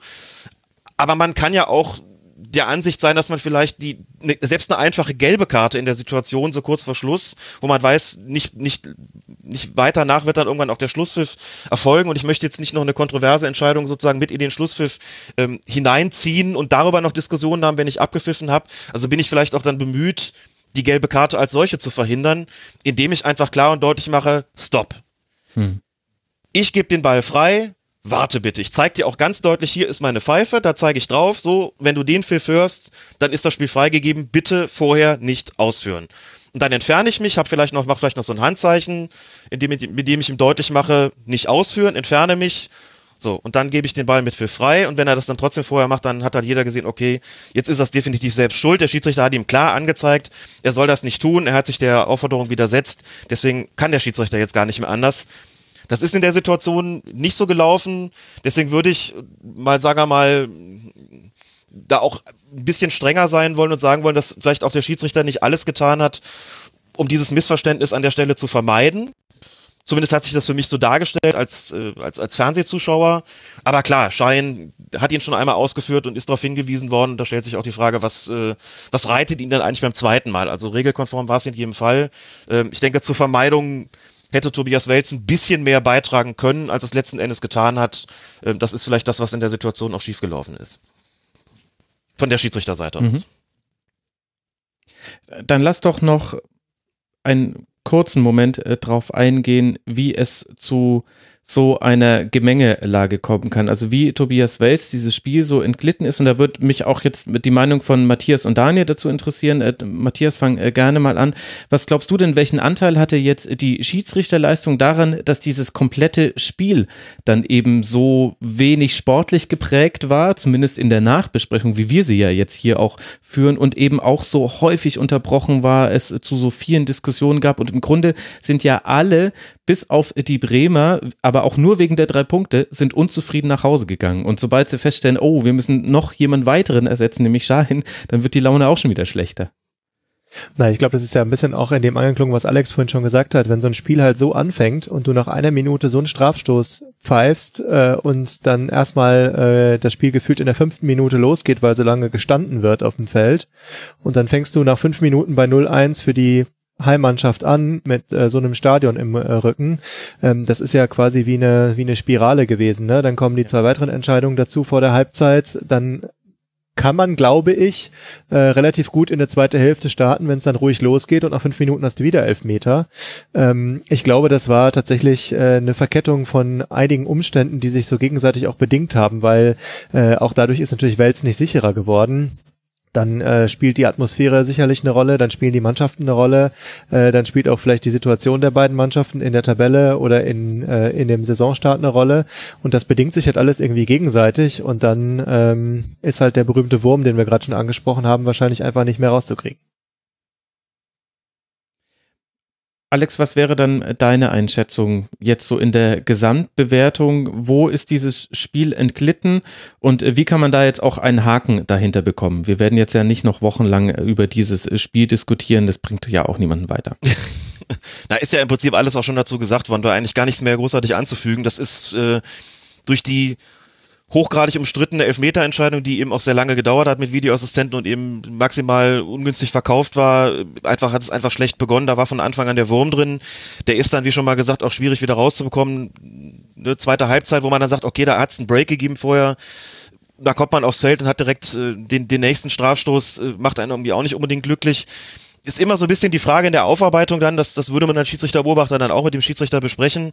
Äh, was hätte man anders machen können? Gut, sicherlich bei so einer Situation wie am Anfang. Also im Idealfall gibt's da überhaupt gar nicht erst den, den Strafschusspfiff. Klar, dann beschweren sich die Bremer, aber das ist, glaube ich, wäre auch relativ schnell äh, dann wieder erledigt gewesen. Und die zweitbeste Lösung wäre sicherlich gewesen zu sagen, okay, wenn ich dann schon rausgeholt werde und sehe die Bilder, dann muss ich eigentlich sagen, ich, ich darf den nicht geben. Ich fange hier nicht mit so einem Strafstoß an, der eigentlich wirklich keiner war. Wenn du das Ding zurücknimmst, dann bleibt es auch bei 0 zu 0 und dann ist die Aufregung darüber auch von Bremer Seite, glaube ich, auch relativ schnell wieder verpufft. Ähm, dann wäre es, glaube ich, einfacher gewesen. Sicher, dann hätte man vielleicht den Strafstoß gehabt, dann in der 12 Minute bei Union. Ähm, auch eben ungünstig und da muss man aber auch mit dem Schiedsrichter sprechen. Was kann man vielleicht dafür tun, dass man bestimmte spielrelevante Situationen, sei es eben beim Handspiel oder sei es eben auch wie dann beim, beim zweiten Bremer Strafstoß da beim, beim Trikotziehen. Wie kann ich mich irgendwie so in Position bringen, dass ich solche Dinge auch direkt wahrnehme? Was habe ich möglicherweise in Posi meinem Positionsspiel, also meiner, äh, meiner Positionierung auf dem Platz als Schiedsrichter äh, nicht so ganz richtig gemacht, dass mir diese Dinger durch die Lappen gegangen sind, dass ich meine Assistenten dafür gebraucht habe. Hm. Wie kann ich strittige Entscheidungen vielleicht noch ein bisschen besser verkaufen, selbst wenn ich merke, es fällt mir schwer und ich, ich büße gerade an Akzeptanz an. Also was muss ich da tun? Da gibt's nicht unbedingt ein Patentrezept dafür natürlich, aber habe ich möglicherweise dann auch ähm, andere Entscheidungen im Spiel, die ich, wo ich so ein bisschen die Spielaufnahme strecken muss, wo ich also bei einem Freistoß einfach mal sage, wir machen jetzt einfach hier mal eine kurze Pause und führen mal nicht schnell aus, um einfach wieder so ein bisschen Ruhe ins Spiel zu bringen. Äh, Mache ich irgendwie noch deutlichere Ansagen bei den Ermahnungen? Also was, was muss ich tun, um da so ein bisschen wieder in die Spur zu kriegen, das müsste man, glaube ich, besprechen. Aber klar ist auch, wenn du so eine Vielzahl von wirklich schwer zu beurteilenden, engen und auch schwer zu erkennenden Situationen im Spiel hast, und das ist zweifellos der Fall gewesen, dann ist es für einen Schiedsrichter ganz, ganz schwierig zu glänzen und auch ganz, ganz schwierig, ähm, ja, da wirklich die, die Big Points zu setzen, wenn du super positioniert bist und siehst alles sofort richtig und brauchst deinen Videoassistenten nicht, also das ist alles maximal glücklich gelaufen dann sagen alle, wow, der hat ein super Auge, der ist immer präsent, der, der steht immer richtig, der sieht alles sofort, der braucht seine Assistenten wie hier auch gar nicht, der kriegt das irgendwie alles auf dem Platz mehr oder weniger alleine hin, äh, dann ist das im Grunde optimal gelaufen. Und wenn das Gegenteil eintritt, wie jetzt am Samstag in, in Berlin, ähm, dann hast du als Schiedsrichter eben schlechte Karten, da wieder reinzukommen. Und ähm, es ist vielleicht auch so gewesen, dass das soll natürlich im professionellen Fußball möglichst nicht passieren, aber es ist absolut menschlich. Ich könnte mir einfach auch vorstellen, dass Tobias Wels natürlich die ein oder andere schwierige Entscheidung, enge Entscheidung, strittige Entscheidung dann einfach noch im weiteren Verlauf des Spiels beschäftigt hat. Du machst dich vielleicht auch mhm. nicht immer vollkommen frei davon, wenn du gerade was gepfiffen hast und du merkst, das Publikum reagiert negativ auf dich, die Spieler fallen ständig bei, bei kleinsten, beim kleinsten Kontakt hin, die Spieler reklamieren ständig, die Spieler protestieren ständig, es ist eine große Hektik im Spiel und dir hängen dann bestimmte Situationen vielleicht auch nach und du beschäftigst dich mit dir selbst und überlegst, was, was soll ich jetzt eigentlich tun, um das hier wieder in die Spur zu bringen? Und dann bist du vielleicht für einen Moment unkonzentriert oder unaufmerksam, dann entgeht dir das nächste Ding oder du hast wieder so eine Sache im Mittelfeld, da liegt einer und du hast gar nichts wahrgenommen und alles schreit und will einen Freistoß haben und du hast das nicht gesehen und dann hast du das nächste Ding und so kommst du immer weiter in diese Spirale rein. Ne? Wie gesagt, hast du Scheiße an der Pfeife, hast du Scheiße an der Pfeife. Und dann wieder rauszukommen aus der Situation ähm, und hin zu dem Punkt zu kommen, ich, ich schließe jetzt auch sofort mit den strittigen Situationen ab, ab, ähm, habe die sofort verarbeitet und, und kümmere mich um die nächsten Sachen. Das ist auch für einen erfahrenen Schiedsrichter in so einem Spiel ganz, ganz schwierig, denn das ist, wie gesagt, absolut menschlich und auch völlig normal, dass du nicht immer sofort das abhaken kannst, sondern durch einen Moment noch dabei bleibst und überlegst, was muss ich jetzt eigentlich tun? Und dann bist du vielleicht dann auch in puncto Konzentration mal für einen kurzen Moment so neben der Spur, dass dir wieder was durchgeht und das einfach nicht gelingt. Und solche Tage gibt's. Und das gibt's halt auch bei Schiedsrichtern die Fehlerspirale. Dann äh, finde ich, haben wir das jetzt äh, sehr ausführlich aufgearbeitet. Die nächste Colinas Erben-Folge dürfte ein bisschen kürzer geworden sein, hoffe ich. ihr dürft das zweitverwerten, wenn ihr mögt. Alex, ich danke dir sehr, sehr herzlich. Alex Feuerherd, at Lisas Welt auf Twitter, Colinas Erben, hört ihr ja hoffentlich sowieso alle da draußen, liebe Hörerinnen und Hörer. Dann wisst ihr nämlich auch, dass es nach einer Verwarnung definitiv mit einem Pfiff weitergeht beim Freistoß. Danke dir, Alex, für deine Zeit, dass du hier mit dabei warst. Ich habe zu danken und wünsche euch noch eine produktive und gute Sendung. Ich bin gespannt auf das Ergebnis. Bis später. Wir auch. Mach's gut. Ciao. Tschüss. So, und wir besprechen jetzt mal das Sportliche, so schwer es auch fällt. Bevor wir länger über Union Berlin sprechen wollen, lasst mal mit Werder Bremen beginnen. Matthias, wie hat dir denn die Leistung der sehr ersatzgeschwächten Bremer in Berlin dann jetzt jenseits von allen Schiedsrichterfragen gefallen? Ja, ich glaube, es ist so ein bisschen ambivalent, ne, wenn man über wenn man über Werder redet. Auf der einen Seite holen sie jetzt den zweiten Sieg in Folge und sie gewinnen auch in Union, wo sich ja, äh, wir erinnern uns alle, der BVB ziemlich schwer getan hat und auch die drei Punkte dagelassen hat. Und auf der anderen Seite ähm, spielst du natürlich gegen den Aufsteiger und äh, bist eigentlich von deinem ganzen Spiel eher darauf aus, äh, so ein Spiel auch zu dominieren und kannst am Ende dann mal so gerade mit Ach und Krach gewinnen. Äh, da spielen natürlich auch noch ein ganz paar andere Faktoren Schiedsrichter etc., wir haben lange genug drüber geredet, äh, eine Rolle und natürlich irgendwie auch das Personaltableau. Ne? Also wenn man sich anguckt, wer bei Werder noch auf der Bank gesessen hat und wer so eingewechselt wurde, mhm. und wer da nicht da ist die Mannschaft ja schon erstmal frei. Ja. ja, ja, drei Plätze frei, äh, dann werden drei eingewechselt, von denen einer aus der Jugend ist und der zweite Pizarro heißt, der ja äh, besseres Vereinsmaskottchen eigentlich noch ist. Das ist dann so das Gegenteil von aus der Jugend. Ja, genau. Äh, und dann hast du noch einen noch ein, noch ein Sergeant und das war schon alles. Das heißt, du hast, äh, sagen wir mal, elf Feldspieler plus Pizarro noch im Kader. Das ist natürlich äh, schon echt ein Fund. Äh, mhm. Dann fehlen so Leute wie Eggestein, äh, die sicherlich auch ähm, Kopf der Mannschaft kann man vielleicht schon sagen, äh, ist ähm, auch als Nationalspieler. Den fehlt ja die komplette Abwehrreihe. Also äh, Moisander, Augustinsson, Toprak, äh, also Velkovic, alle weg. Velkovic, alle weg. Also die komplette äh, Abwehrreihe eigentlich. Und ich würde mal sagen, ähm, da ist äh, am Ende die alte Fußballerfloskel äh, ganz wichtig jetzt für Werder. Hauptsache die drei Punkte irgendwie im Sack. Und ja. jetzt äh, weitergehen und hoffen, dass die Mannschaft sich einigermaßen und zumindest die Ersatzbank mal wieder auffüllt. Und mit Osako und Sargent hast du ja auch noch zwei Spieler genannt, die ja auch noch von sehr langen Länderspielreisen äh, zurückgekehrt genau. sind. Also das äh, kommt dann noch mit dazu. Es war so ein bisschen ein Rumpfaufgebot von Werder. Umso glücklicher sind die natürlich über die drei Punkte. Die Frage, die ich mir gestellt habe, Daniel, war, warum hat denn Union Werder nicht häufiger hoch angelaufen und den Spielaufbau schwer gemacht, wenn man doch weiß, dass vor allem die hinterste Reihe so in dieser Konstellation sollten jetzt Spieler genesen Wesen nicht wieder zusammenspielen wird?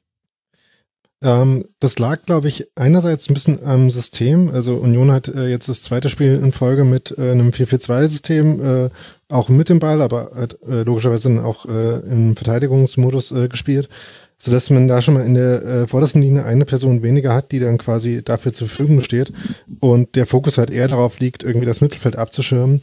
Ähm, aber auch das ist ihnen halt nicht so gut gelungen wie noch vor zwei Wochen gegen Dortmund, weil sich Klaassen und Schein da äh, ehrlich gesagt ganz, äh, ganz geschickt bewegt haben und dann tatsächlich auch in den Ball gekommen sind und man dann so irgendwie äh, die ganze Zeit nie den Druck auf dieser Linie hatte, aus dem man dann quasi noch eine Linie weiter vorne hätte äh, wirklich effektiv draufschieben können. Hm. Ähm, liegt vielleicht auch so ein bisschen an der Besetzung vom Mittelfeld von Union, wo jetzt äh, Andrich und Gentner auf der Sechs gespielt haben. Äh, die das nicht ganz so stark hinbekommen haben wie vor zwei Wochen Andrich und äh, Manuel Schmiedewach, ähm, eben so sehr hohen Druck eben auf das Zentrum äh, des Gegners auszuüben.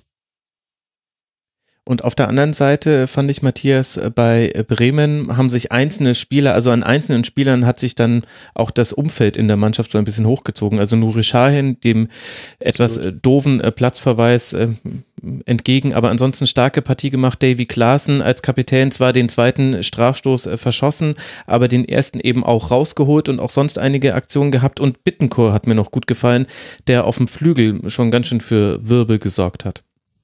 Ja, absolut. Äh, da hast du auch die Namen genannt, die mir sofort eingefallen wären. Also ich finde, ähm, so ein Nuri Schein mit seiner Erfahrung, die er ja mittlerweile hat in der Bundesliga äh, und vor allen Dingen Davy Klaassen, der halt wirklich so ein Leader auch in der Mannschaft ist, das merkt man total, dass das ähm, für die Bremer Mannschaft ein ganz wichtiger Spieler ist. Nicht umsonst der jetzt auch schon Kapitän. Und dass äh, sich Werder inzwischen auch Spieler wie ein Bittenkurt äh, dann in, leisten kann und für die Mannschaft holen kann, zeigt in gewissem Sinne auch die Entwicklung und den Schritt, den sie machen. Deswegen werden die auch ich, ich glaube, wenn die Mannschaft wieder, wieder völlig äh, komplett irgendwann sein sollte, durchaus ein Kandidat sein für die obere Hälfte auf jeden Fall in dieser Saison. Ich glaube, dass da eine ganze Menge Potenzial in dieser Mannschaft steckt. Und wenn du dann solche Spieler hast, die dann sogar so einen Rumpfkader äh, und so eine Rumpfaufstellung so führen können, dann spricht das ja irgendwie auch für Qualität in der Mannschaft. Mhm. Und da ist so ein Davy Klaassen sicherlich äh, der Name, der einem da als allererstes einfällt. Ja, man muss ja auch sehen, dass auf den Positionen vor der Abwehr das jetzt schon wieder gar nicht so rumpfartig war. Also ja klar. Ähm, Eggestein fehlt. Also von von äh, Maxi Eggestein abgesehen äh, sah das dann schon wieder äh, schon relativ äh, ähm, ordentlich besetzt aus. Natürlich mhm. halt ohne die Tiefe dann auf der Bank. Ja. Und ich fand auch, äh, ich fand auch, dass Osako ähm, eigentlich äh, besser gespielt hat, als man sich das vielleicht hätte äh, vorstellen können nach halt so einer strapaziösen Länderspielreise. Ähm, Gerade was so halt so Frische und Gedankenschnelligkeit angeht.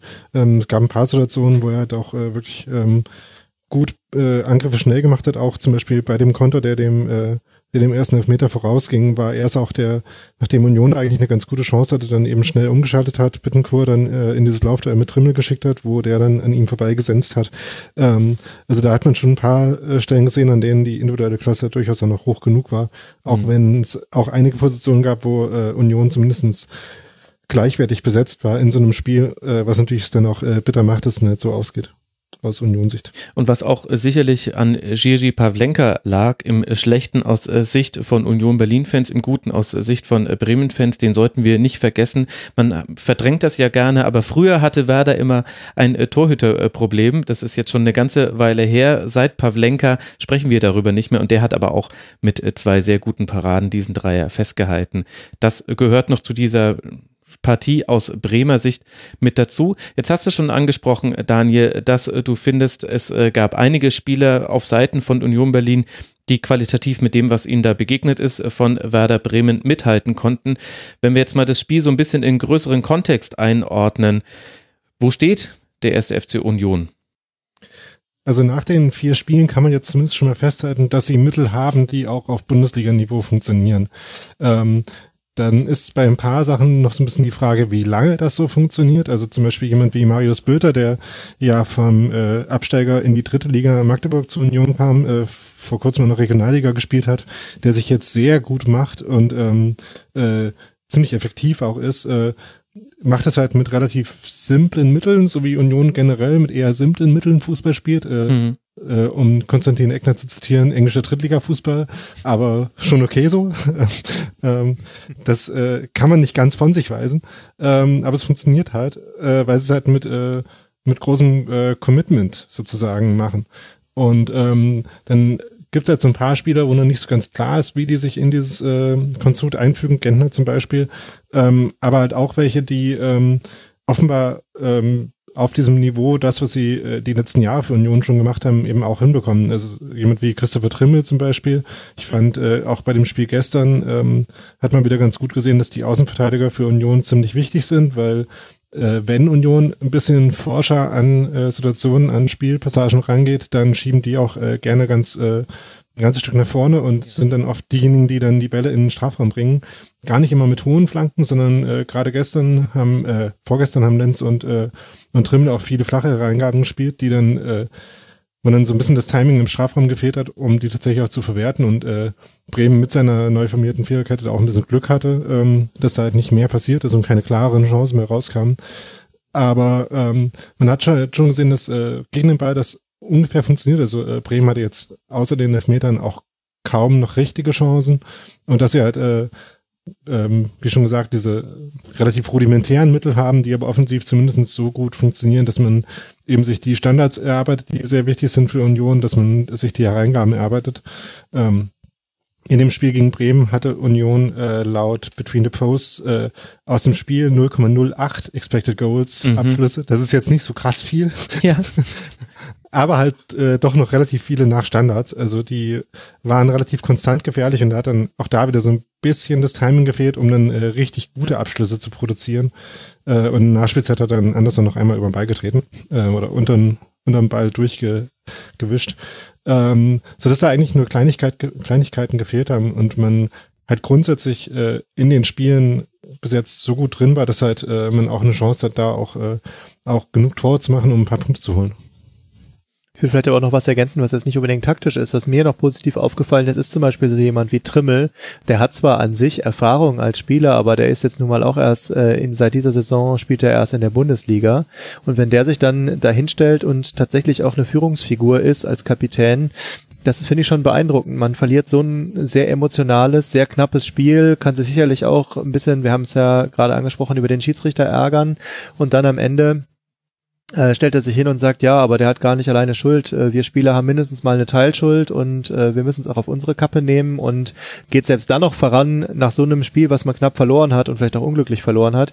Das finde ich schon ziemlich beeindruckend und das ist für mich auch äh, durchaus ein Zeichen von Qualität in der Mannschaft.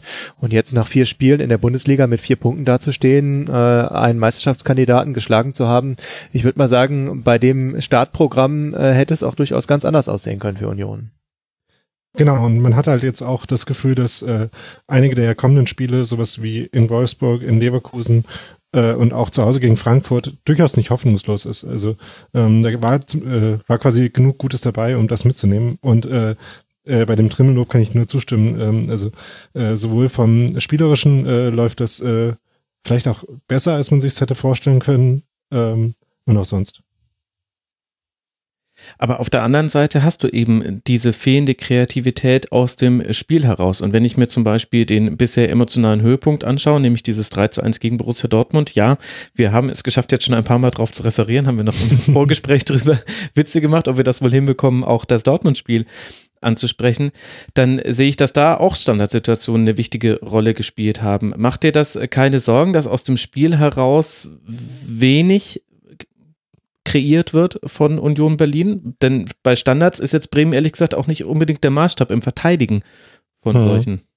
Und ja, ich glaube aber auch nicht.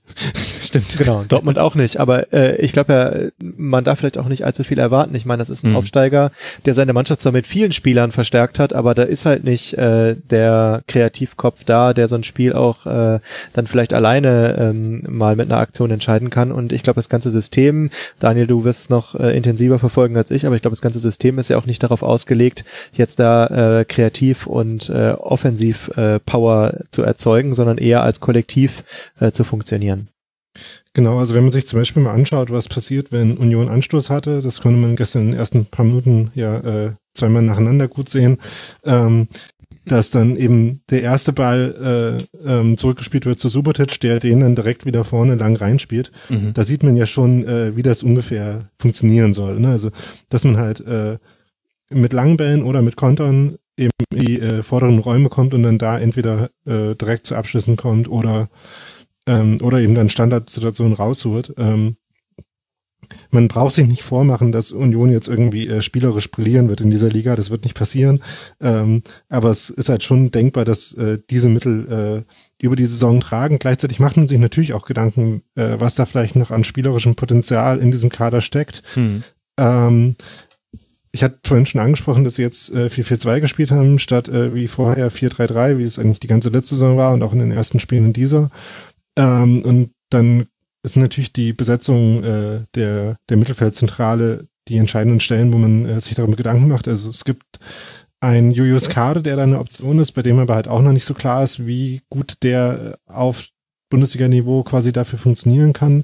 Wäre aber halt ein Spieler, der ähm, äh, vielleicht so ein jetzt nicht äh, glanzvoll kreatives Element mitbringen würde, aber so ein ähm, äh, einen Ball flüssig durchkombinieren äh, zu können, äh, der dabei helfen könnte. Akaki Gogia ist ein Spieler, der äh, jetzt auch reinkam, der in dem Spiel, glaube ich, auch einen Unterschied gemacht hat. Da hat man schon mal ein bisschen Ja. Belebung auf der Seite gesehen, ähm, der das äh, auch machen kann und äh, äh, Gogia ist vielleicht auch so ein Beispiel dafür, wie das ähm, auch zu dem Rest von Union passen könnte, weil Gogia schon ein Spieler ist, der in Kontern auch wertvoll ist, der ähm, sehr gut eigentlich darin ist, äh, Konter eben äh, schnell zu erkennen, aufzunehmen, äh, schnell Tempo zu machen, sowohl mit Ball als auch ohne. Und dann äh, eben ja auch mutige Pässe zu spielen. Das ist vielleicht so ein bisschen die, äh, die Blaupause dafür, äh, wie sich Union da auch noch entwickeln kann. Gibt es denn da auch noch eine Rolle für Felix Groß? Den hätte ich ehrlich gesagt nach Rückstand häufiger mal erwartet. Also, dass man mit einem, mit einer flachen Doppelsechs in einem 4-4-2 ins Spiel reingeht, ist ja völlig in Ordnung. Und dann hat man ja auch, also man hat ja auch schon gesehen jetzt in manchen Spielen, was das auch bewirken kann. Also Gentner hat jetzt auch keine schlechte Partie gemacht gegen Werder und in der Kombination, wie wir es gegen Mhm. Dortmund gesehen haben, war es natürlich noch eine, ein Stückchen besser. Aber in dem Moment, wo man dann 0 zu 1 zurückliegt, was ja jetzt auch schon mal vorgekommen sein soll in der kurzen Erstliga-Karriere des ersten FC Union Berlin, da könnte man ja auch umstellen auf mehr Kreativität. Und mich wundert es, dass man jetzt Felix Groß bis auf 10 Minuten noch gar nicht gesehen hat in der Saison. Also ich muss sagen, dass Felix Groß jetzt nicht der erste Spieler wäre, der mir einfällt, wenn es um mehr Kreativität geht.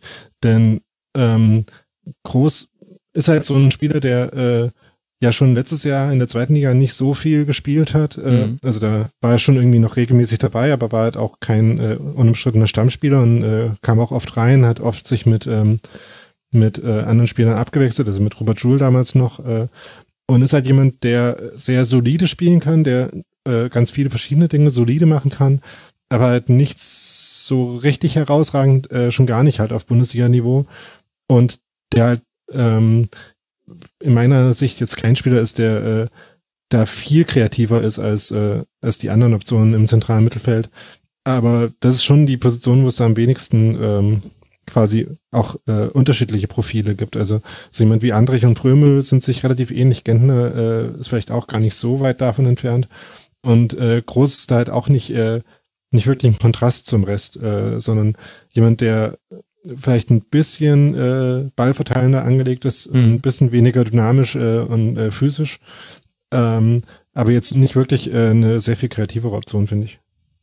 Ja, ich hätte eben gedacht, um eben den tiefen Ballbesitz ein bisschen pressingresistenter äh, zu gestalten. Also eben, dass er jemand sein kann, der die Bälle mhm. verteilen kann. Aber vielleicht äh, erliege ich da auch einfach diesem Reflex, den man immer hat, wenn jemand einen ein Geschwisterteil mit äh, bekannten Namen hat, dass man dann die Attribute des einen auf den anderen überträgt. Das kann schon sein.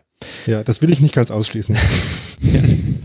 Vielleicht suche ich auch einfach nur händeringend nach meinem Wortspiel für den Sendungstitel. Nee, nein, groß wird es auf jeden Fall nicht. Das ist mir zu billig.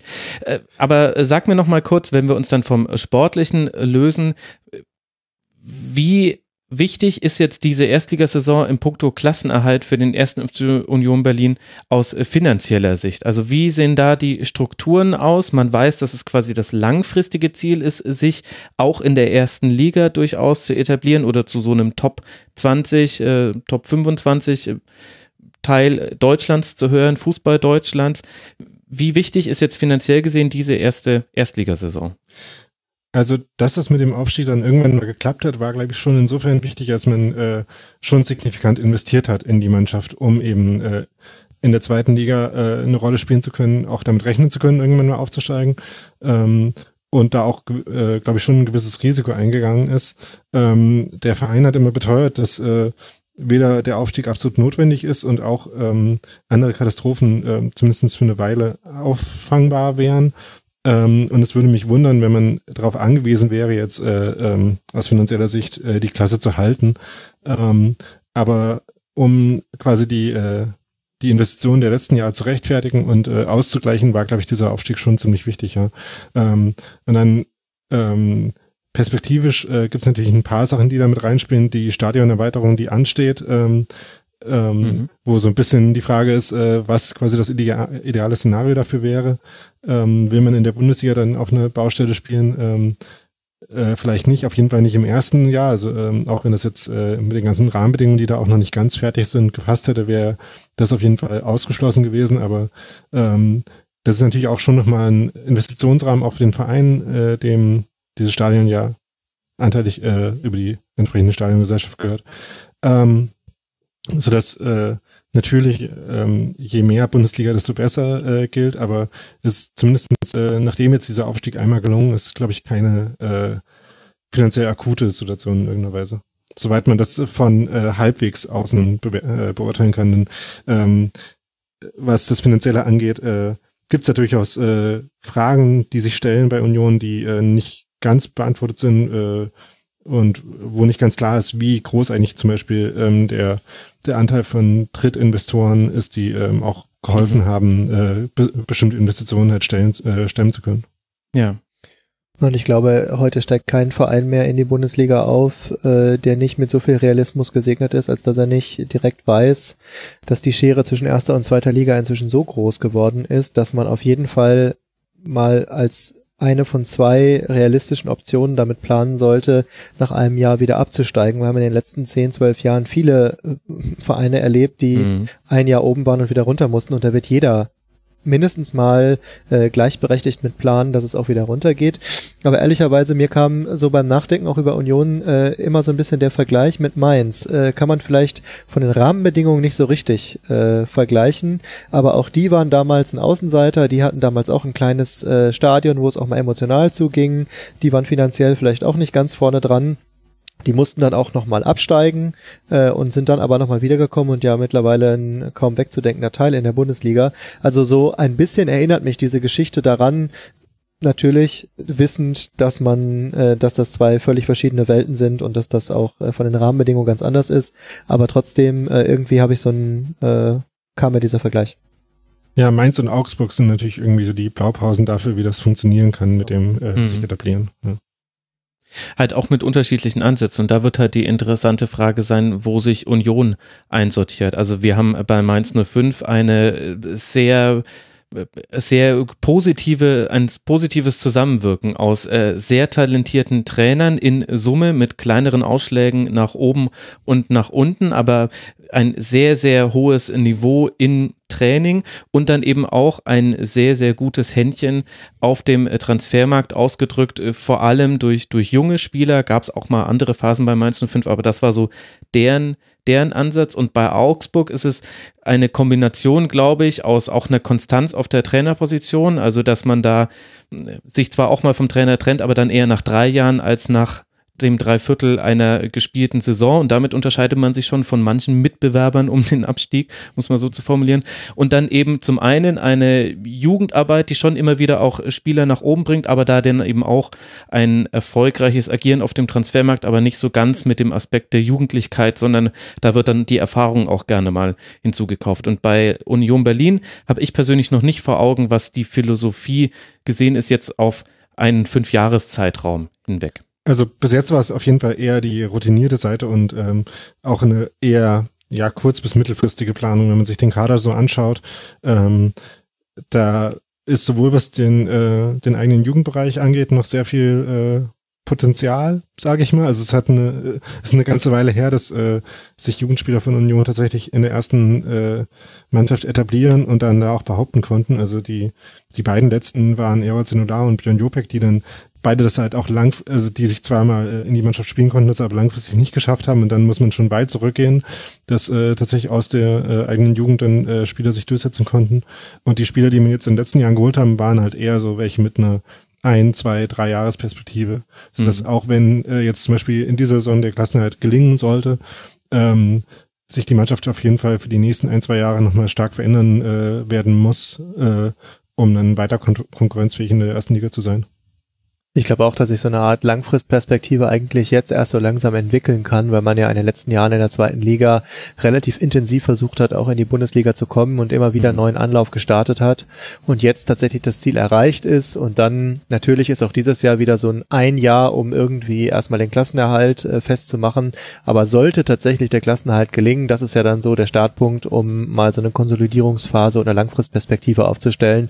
In den letzten Jahren gab es ja immer nur das eine Ziel, was dann Jahr für Jahr halt wieder von vorne angehen, angegangen werden musste. Ja, und sicherlich hilft so ein Jahr Bundesliga dabei auch, äh, auch Klar. für einen potenziellen Zweitligakader ähm, vielleicht einen mit noch ein bisschen mehr Perspektive zusammenzustellen, weil allein dadurch, äh, dass man eben mal Bundesliga gespielt mhm. hat, dass äh, sichtbar Klar. ist, dass äh, das eine äh, realistische Perspektive ist, wird man natürlich auch interessanter für äh, vielleicht auch junge, hoffnungsvolle Spieler. Absolut. Wichtiger Aspekt, ja. Ich könnte äh, noch lange über Union mit äh, dir sprechen, Daniel, und mit dir natürlich auch, Matthias, aber wir sind schon sehr tief in der Sendung dafür, dass wir erst ein Spiel besprochen haben. Deswegen lassen wir es äh, für den Moment mal dabei bewenden. es geht jetzt weiter in Leverkusen für Union. Jetzt hätte ich fast Berlin gesagt, aber das darf ich ja jetzt nicht mehr in dieser Erstligasaison. Ist alles so kompliziert geworden mit dem also, Aufstieg. Du darfst ruhig Union Berlin nennen. ja. Genau, aber dann muss ich mich ja immer dran erinnern, dass es der erste FC ist, sonst schreibt mir ein Ed Saumselig, so viel Zeit muss sein, so als ob es so viele andere Union Berlins gäbe, dass es wichtig wäre zu sagen, man wäre das erste gewesen. Aber gut, das jedem, wie er das möchte. Für Werder Bremen geht es jetzt dann zu Hause weiter gegen Rasenballsport Leipzig und beide liegen in der Tabelle aktuell nach vier Spieltagen im Mittelfeld. Platz 10 für Werder mit sechs Punkten und Platz 12 für Union mit vier Punkten. Lasst uns sprechen über das Samstagabend äh, Topspiel zwischen Rasenballsport Leipzig, dem eben nächsten Gegner von Bremen und dem FC Bayern mit der Frage, würde der FC Bayern entweder ganz schlimm hinter Leipzig zurückfallen oder sich die Tabellenspitze holen. Nichts von beidem ist passiert. Es war ein 1 zu 1, wobei man Matthias in der ersten Halbzeit nicht so recht verstehen konnte, warum es eigentlich 1 zu 1 stand. Bayern hatte 76 Prozent Ballbesitz, eine Passquote von 91 Prozent und jede Menge Chancen. Wie hört sich denn für dich nach nach 90 Minuten dieses Ergebnis an? Dieses Ergebnis hört sich äh, nach 90 Minuten dann am Ende doch nach einem äh, leistungsgerechten 1 zu 1 an, fand ich. Die erste Halbzeit äh, habe ich auch äh, ein bisschen verwundert geguckt, äh, wie stark die Bayern aufgetreten sind. Und ich habe noch so ein bisschen Lothar Matthäus im Ohr, der davon sprach äh, im Kommentar bei Sky äh, und gesagt hat, das ist die taktisch beste Mannschaft, die der FC Bayern seit Jahren hat und so viel mhm. Variabilität möglich und so. Also das war schon sehr beeindruckend, mit welcher Dominanz die Bayern da aufgetreten sind und haben sie sicherlich auch die Leipziger und Nagelsmann ein bisschen überrascht überrascht. Aber wie die Leipziger sich dann nach diesem Jahr etwas äh, schmeichelhaften äh, 1 zu 1 zur Halbzeit durch den Elfmeter, äh, dann in der zweiten Halbzeit auch durch die Umstellung in der Taktik äh, äh, in dieses Spiel reingekämpft haben und dann äh, durchaus auch zur ein oder anderen richtig guten Chance gekommen sind, äh, das ist wiederum auch beeindruckend gewesen. Also ich war am Ende äh, nach diesem Spiel, habe ich so gedacht, okay, äh, das war äh, ein Topspiel, was seinen Namen verdient und wir haben auf jeden Fall zwei Mannschaften gesehen, die äh, auf jeden Fall ganz klare Kandidaten auch für die Meisterschaft sind und da ausdrücklich Leipzig mit eingerechnet. Mhm. Das fand ich schon relativ beeindruckend, wie die Leipziger da in der zweiten Halbzeit auf dem Platz standen. Also ich fand in der ersten Halbzeit äh, Bayern auch gut, aber ich war vor allem ein bisschen schockiert von ein paar von den Fehlern, die Leipzig da gemacht hat. Also, ja, klar. Ähm, Gerade äh, auch die Entstehung von dem äh, von dem Tor, äh, wo der Leipzig einen vollkommen absurden Angriff hat, wo ähm, äh, einer äh, der Verteidiger äh, bis zur Eckfahne nach vorne geht, dann das extrem unabgesichert ist, dann Leipzig eigentlich dreimal den Ball gewinnt, aber ähm, eben nie so richtig und dann äh, sehr offen steht für diesen Pass auf Lewandowski. Ähm, das fand ich relativ äh, bezeichnend dafür, wie Leipzig halt auch überhaupt nicht in dieses Spiel gekommen ist. Dafür hat er dann aber gut umgestellt, Julian Nagelsmann in der Halbzeit und hat dann seine Lehren daraus gezogen und äh, diese Fehler hat man ja in der zweiten Halbzeit auch nicht mehr gesehen. Aber war das nicht interessant, dass diese Umstellung erst in der Halbzeit kam, also wurde dann danach auch thematisiert und Julian Nagelsmann hat dann im Interview gesagt, ja, das läge daran, dass man noch nicht so weit wäre in der Entwicklung der Mannschaft, dass man dann einen aus der Fünferkette rausziehen könnte und als weiteren Sechser noch auf aufstellt. Dennoch hat es ja die Umstellung gegeben, die wiederum auch Nico Kovac äh, seinerseits schon antizipiert hat und seine Mannschaft äh, darauf vorbereitet hat. Mich hat das ehrlich gesagt gewundert, weil es war klar erkennbar, dass äh, das Anlaufen von Leipzig völlig ins Leere läuft, weil Bayern immer eine Überzahl hatte, dass man sich da ganz locker raus, raus kombiniert hat in so einem ja, 7 gegen 5, 6 gegen 5 war es oft, also wenn man neue noch mit dazu genommen hat, was noch eindeutiger. Und dann hat es aber Leipzig nicht mal geschafft, wenn, wenn, wenn das Pressing nicht läuft, dann kann man ja immer noch versuchen, dann hinten kompakt zu stehen. Das hat aber auch nicht äh, geklappt, weil in der Fünferkette Lewandowski und Müller, die halt wie immer sehr fluide ihre Position interpretieren, oft dann für ja, Kopfzerbrechen gesorgt hat. Das hat man, das, man konnte formlich dabei zusehen, wie, wie Orban, wie Mykiele, wie Konate und auch Klostermann und Heißenberg immer wieder drüber nachgedacht haben, muss ich da jetzt mit rausgehen? Muss ich jetzt hier Lewandowski stellen oder bleibe ich jetzt in meiner Formation? Und deswegen gab es dann auch zwischen den Linien so viele Räume. Und das über eine komplette Halbzeit hinweg und dass das eins zu eins steht am Ende, liegt ja vor allem an einem Fehlpass von Thiago, den er nicht äh, spielen sollte, an einem übereifrigen Einsteigen von Hernandez und dann eben einem berechtigten Elfmeter und an der Chancenverwertung beziehungsweise auch einem sehr guten Gulaschi, dass es nicht schon höher für Bayern stand. Also da hätte man fast in dieser einen Halbzeit doch das ganze Spiel schon wegwerfen können, in Anführungszeichen. Ja, total. Aber ich glaube, dass er auch erst in der Halbzeit da richtig eingegriffen hat, lag auch da äh, mit zusammen, dass er dann auch einen Wechsel vornehmen wollte, mhm. weil ich glaube äh, auch so ein bisschen die Fantasie fehlte, wie einer von den dreien hinten, also Orban, Konate oder Mukiele, dann auf einer Sechs dann auch agiert, weil sie, glaube ich, auch nicht so die richtigen Typen dafür sind, wenn ich äh, wenn ich es mir so vorstelle.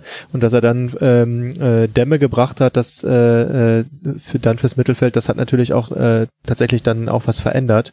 Mhm. Du hast es schon gesagt also Gulaschi äh, immer mal wieder äh, zeigt er, dass er auch einer der ganz der der ganz tollen Torhüter in der Bundesliga ist und äh, wie er das dann äh, gemacht hat in der ersten Halbzeit schon ziemlich beeindruckend. Und diese Szene noch in der 92. Minute gegen Süle. Für mich ehrlich gesagt ja. die Parade des äh, Spieltags, auch wenn auf der anderen Seite Manuel Neuer ja auch einige gute hatte, was ja schon zeigt, Daniel, in der zweiten Halbzeit lief das Spiel dann anders, mit Chancen auf beiden Seiten und am Ende hatten ja die beiden größten, äh, Timo Werner kurz vor Schluss äh, da pariert, Neuer und dann eben Niklas Süle nach einem Freistoß auf den langen Pfosten, wo eben dann Gulaschi den Ball irgendwie noch nebens äh, Tor lenkt. Das war eine sehr, sehr gute Parade. Was hat sich denn äh, da verändert jetzt neben der Umstellung im Spiel von Leipzig? Also du hast ja angesprochen, dass Werner dann oft derjenige war, äh, bei dem diese Szenen dann aufgehört haben, äh, den äh, Leipzig dann halt oft in dem Raum zwischen linken Innenverteidiger und linken Außenverteidiger von Bayern äh, schicken konnte. Ähm, mit der Umstellung auf äh, 4-2 zu 2 ähm, hat man das Gefühl gehabt, dass äh, so ein bisschen die Vertikalität irgendwie klarer war bei äh, Leipzig, dass auch so ein bisschen die äh, diagonale Staffelung besser war, also dass man es öfter geschafft hat, halt äh, klare Bälle zwischen den Linien spielen zu können und ähm, äh, das äh, eben mit dieser zusätzlichen Linie, die man damit auch hatte und den klaren Aufgaben, das ein bisschen leichter gefallen ist. Ähm, während Bayern dann äh, halt so ein bisschen Schwierigkeiten hatte, sich daran einzufassen. Aber was ich halt äh, dann in der Entwicklung des Spiels auffällig fand, war, dass äh, Leipzig halt man jetzt in dem Spiel dann doch mal angesehen hat, dass sie halt noch irgendwie äh, in der taktischen und äh, ähm, identitätsmäßigen Findungsphase sind zwischen dem Leipzig, das sie letzte Saison waren und jetzt dem von Nagelsmann. Hm. Denn in der ersten Halbzeit hat halt das äh, die Auswahl von äh, riskanten Situationen, in denen man versucht hat, äh, Ballbesitz äh, aufzubauen, überhaupt nicht gefasst. Also da waren äh, ein paar richtig relativ krasse Fehler und äh, Fehleinschätzungen auch von Gulaschi, kann ich mich an einen Pass erinnern, wo ähm, Leipzig aufbauen wollte und äh, Gulaschi in sowieso schon einen schlechten Raum dann auch noch einen schlechten Pass gespielt hat. Und das haben sie dann halt äh, weniger gemacht in der, äh, in der zweiten Halbzeit. Äh, sie hatten insgesamt dann nicht so viele Szenen aus äh, quasi kontrollierten Ballbesitz raus, aber diese Schnellangriffe, die eben eher so äh, ja Leipzig-Raber typisch sind, ähm, die hat man halt öfter gesehen. Kevin Campbell hat auch äh, deutlich gefehlt, zeigt ja dann auch die Hereinnahme von Demme, was sich damit in der Statik verändert hat. Und interessant fand ich noch die Rolle von Paulsen, der insgesamt fand ich ein sehr starkes Spiel gemacht hat, aber der hat sich in der zweiten Halbzeit eher so in den Zehnerraum fallen lassen, also den Leipziger Zehnerraum, was bedeutet, er hat im Aufbau von Bayern eben es Thiago und Kimmich, der ja wieder auf der Sechs äh, spielen äh, durfte, es denen ein bisschen schwieriger gemacht. Und das hat man auch sofort gemerkt einfach, dass allein schon die Präsenz eines Spielers, der auch weiß, wie er mit mit seinem Deckungsschatten umzugehen hat. Das ist was, was Pausen, finde ich, sehr, sehr gut macht im Vergleich zu anderen Spielern seiner Position. Das hat dann Bayern schon einige Optionen genommen. Sie sind trotzdem manchmal hinter die Leipziger Spieler gekommen, dann mit langen Bällen. Boateng, der ja eingesprungen ist, nachdem sich Alaba beim Aufwärmen ein Muskelfaserriss äh, zugezogen hat. Deswegen spielte Boateng neben Süle und Hernandez dann auf der Linksverteidiger-Position. Speaking of neuer variabler Kader hat es dann öfter mit längeren Bällen probiert, die sind aber in der zweiten Halbzeit seltener angekommen und irgendwie wurde es dann so ein, so ein wildes Gezocke auf beiden Seiten. Also beide hatten Chancen, beide hätten irgendwie noch das Tor machen können. Wahrscheinlich hätten wir drei dann auch gesagt, ja, im Grunde war das dann schon okay so, aber unentschieden passt auch. So ein Spiel war das. Ja, unentschieden passt auf jeden Fall am Ende wenn man sich die Expected Goals Statistiken anguckt, äh, kommt man dann dabei 2,22 und 2,20 raus. Ähm, also das äh, hat sich dann tatsächlich sehr ausgeglichen. Also ein interessantes Spiel. Es war vor allem für neutrale Beobachter, glaube ich, auch sehr gut anzusehen und da war einiges an Dynamik drin. Ein Gedanke, den ich noch während der zweiten Halbzeit hatte, war, wenn Manuel Neuer jetzt wieder häufiger spielt, dann könnte man ihn eigentlich auch mehr in den Aufbau einbinden. Das hat, haben frühere Trainer gemacht, ohne dass ich jetzt immer gleich hier mit der Guardiola-Keule ums Eck kommen möchte bei Bayern. Aber das kann man durchaus nutzen, dass man da einen Torhüter hat, der eben so stark am Ball ist, dass du im Grunde jedes Anlaufen des Gegners dann wieder, da kannst du immer eine Gleichzahl schaffen, wenn du Neuer hast. Und er kann ja auch den gechippten Ball hinter die erste Pressingwelle spielen. Das hätte in der zweiten Halbzeit vielleicht manchmal noch geholfen, aber er kam immer nur zufällig an den Ball, nie geplant. Also war immer quasi nur Plan B für Süle und Boateng. Für ja, vielleicht noch ein ja. Punkt dazu, äh, sorry, ähm, weil du vorhin ja äh, die Einschätzung der äh, taktisch besten Bayern-Mannschaft seit langem äh, angesprochen hast. Ich hatte das Gefühl noch nicht so ganz, gerade im Ballbesitz. Also ich fand auch, dass die Kombinationen noch so ein bisschen individuell und ähm, quasi ja kreativ wirkten in dem Sinne und dann noch nicht so klar durchstrukturiert, wie man das von Bayern vor ein paar Jahren gesehen hat. Also ich finde, da ist schon noch ein bisschen äh, Potenzial. Ja, ja Potenzial ist auf jeden Fall. Ja. Ist auf jeden Fall. Aber was mir zum Beispiel auch gut gefallen ist, äh, ich meine, es war jetzt dann durch Alabas Verletzung ein bisschen aus der Not geboren, aber die beiden Weltmeister, äh, Pavard und Hernandez, äh, auf den Außenverteidigerpositionen, man hatte irgendwie das Gefühl, ähm, so sind sie ja auch Weltmeister geworden, das äh, tat ihnen irgendwie gut und sie hatten ja durchaus auch dann ihre Räume auf den Außenbahnen. Das war irgendwie, fand ich, äh, ein ganz interessanter Faktor auch in diesem, auch in diesem Spiel, wie die, wie die zwar ihre Rolle da gesehen haben. Ja, das stimmt. Vor allem, weil sie ja auch mit Heißenberg und Klostermann das vielleicht beste Außenverteidiger-Duo der zumindest letzten Saison gegen sich hatten. Einfach nur, weil Kimmich nicht auch noch bei Leipzig spielen konnte. Der wäre sonst auf rechts dann vielleicht dann noch ein Tickchen, kleinen Tickern besser gewesen. Aber in der Kombination der beiden Spieler sind Heißenberg und Klostermann natürlich auch à la Bonheur. Und die haben sie eigentlich ganz gut sowohl defensiv im Griff gehabt, als auch eben ähm, offensiv äh, beschäftigt. Also die Kombination hat da gut gestimmt. Ansonsten finde ich, hat man bei beiden Mannschaften gesehen, vierter Spieltag. Also Leipzig, da, da muss sich noch einiges finden und da ist man vielleicht in der ersten Halbzeit auch mit einem blauen Auge davon gekommen. Und bei Bayern war es auch so, obwohl man die Umstellung von Leipzig antizipiert hat, konnte man das nicht immer sehen. Und eigentlich möchtest du als eine Mannschaft, die eine so dominante erste Halbzeit spielt, möchtest du in der zweiten Halbzeit nicht, dass es so hin und her geht. Also das war eher im Interesse von Leipzig, weil man auch die bessere Kontermannschaft ist, als im Interesse von Bayern. Und dann, gut, ich will es nur einmal genannt haben, wieder 21 Flanken. Kann man machen, muss man aber vielleicht auch nicht.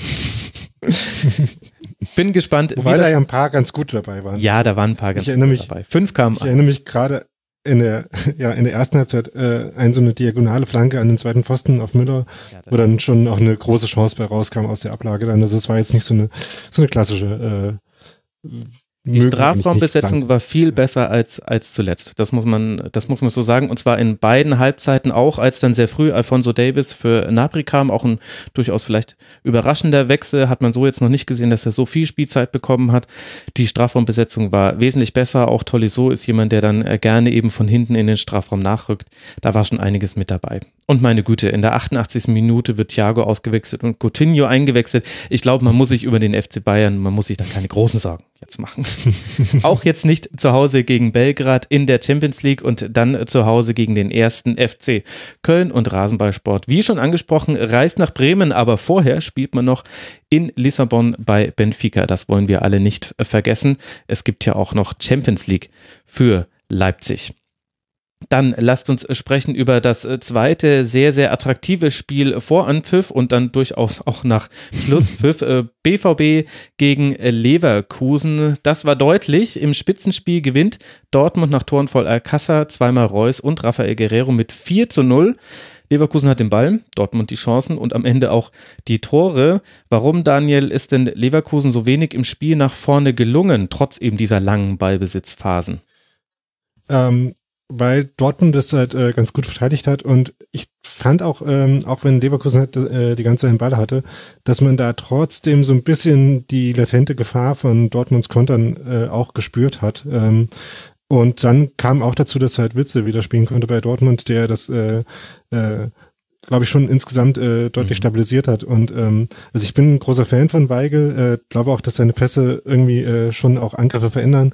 Aber ähm, man hat schon gemerkt, dass Witze da äh, dieser Mannschaft halt insgesamt äh, noch ein paar verschiedene Dimensionen mehr gibt, als äh, Weigel das kann. Und ähm, sowohl was eben das äh, Abschirmen von äh, Offensivpositionen angeht, äh, auch Delaney hat da natürlich gegen Brandt einen guten Job gemacht.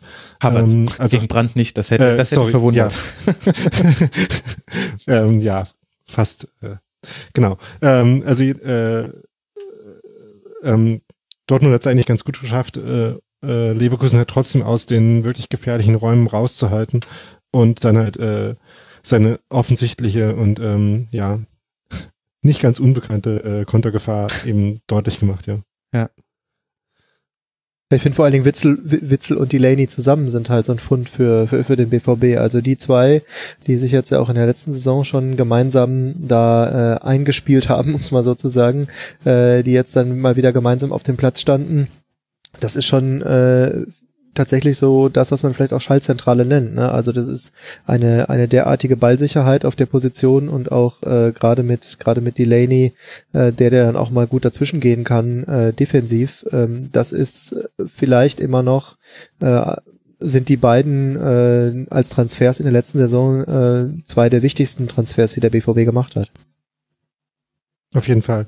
Und man sieht ja auch, dass halt äh, einfach dieses ganze Spiel auch eine ganz andere Dynamik hatte und das halt zu Witze und Delaney auch ganz gut gepasst hat. Also ähm, sich die Passgrafen äh, äh, von Dortmund in den letzten Wochen angeschaut hat, wo halt das sehr U-förmig war und sehr viele Bälle zu Weige kamen, ähm, war das halt aufgrund der Dynamik dieses Spiels einfach diesmal nicht so notwendig, sondern Witze und Delaney konnten halt Bälle gewinnen, die äh, an die Außenverteidiger, äh, Hakimi und Guerrero ist natürlich auch sehr, sehr viel Offensivpotenzial auf den Positionen abgeben und dann äh, konnten halt die vertikalen äh, äh, Ballstaffetten eingeleitet werden, für die Dortmund halt berühmt und äh, sehr effektiv ist. Mhm. Und da ist Delaney eben auch einer, der der neben seiner defensiven Ausgabe, wo er Harvards im Grunde komplett aus dem Spiel genommen hat, eben auch eine offensive Rolle noch spielt. Das ist jemand, der nach vorne stößt, hätte ja auch selber auch noch die Chance gehabt zu einem Tor. Das hat, glaube ich, Dortmund auch sehr geholfen.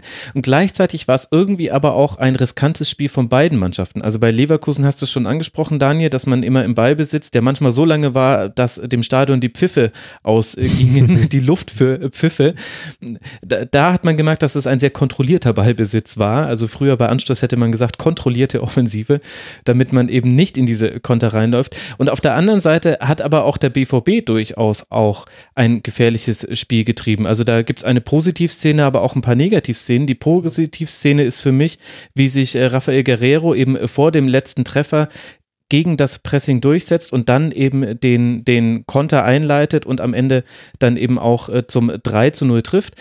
Da war aber auch halt äh, tatsächlich wichtig, dass er diesen Ball einfach nicht verliert. Und auf der anderen Seite gab es 13 Ballverluste von Dortmund in der eigenen Hälfte, was mhm. ein Wert ist, den du jetzt auch nicht unbedingt haben möchtest. Da konnte dann Leverkusen nur im Umschaltspiel nichts draus machen. Ja.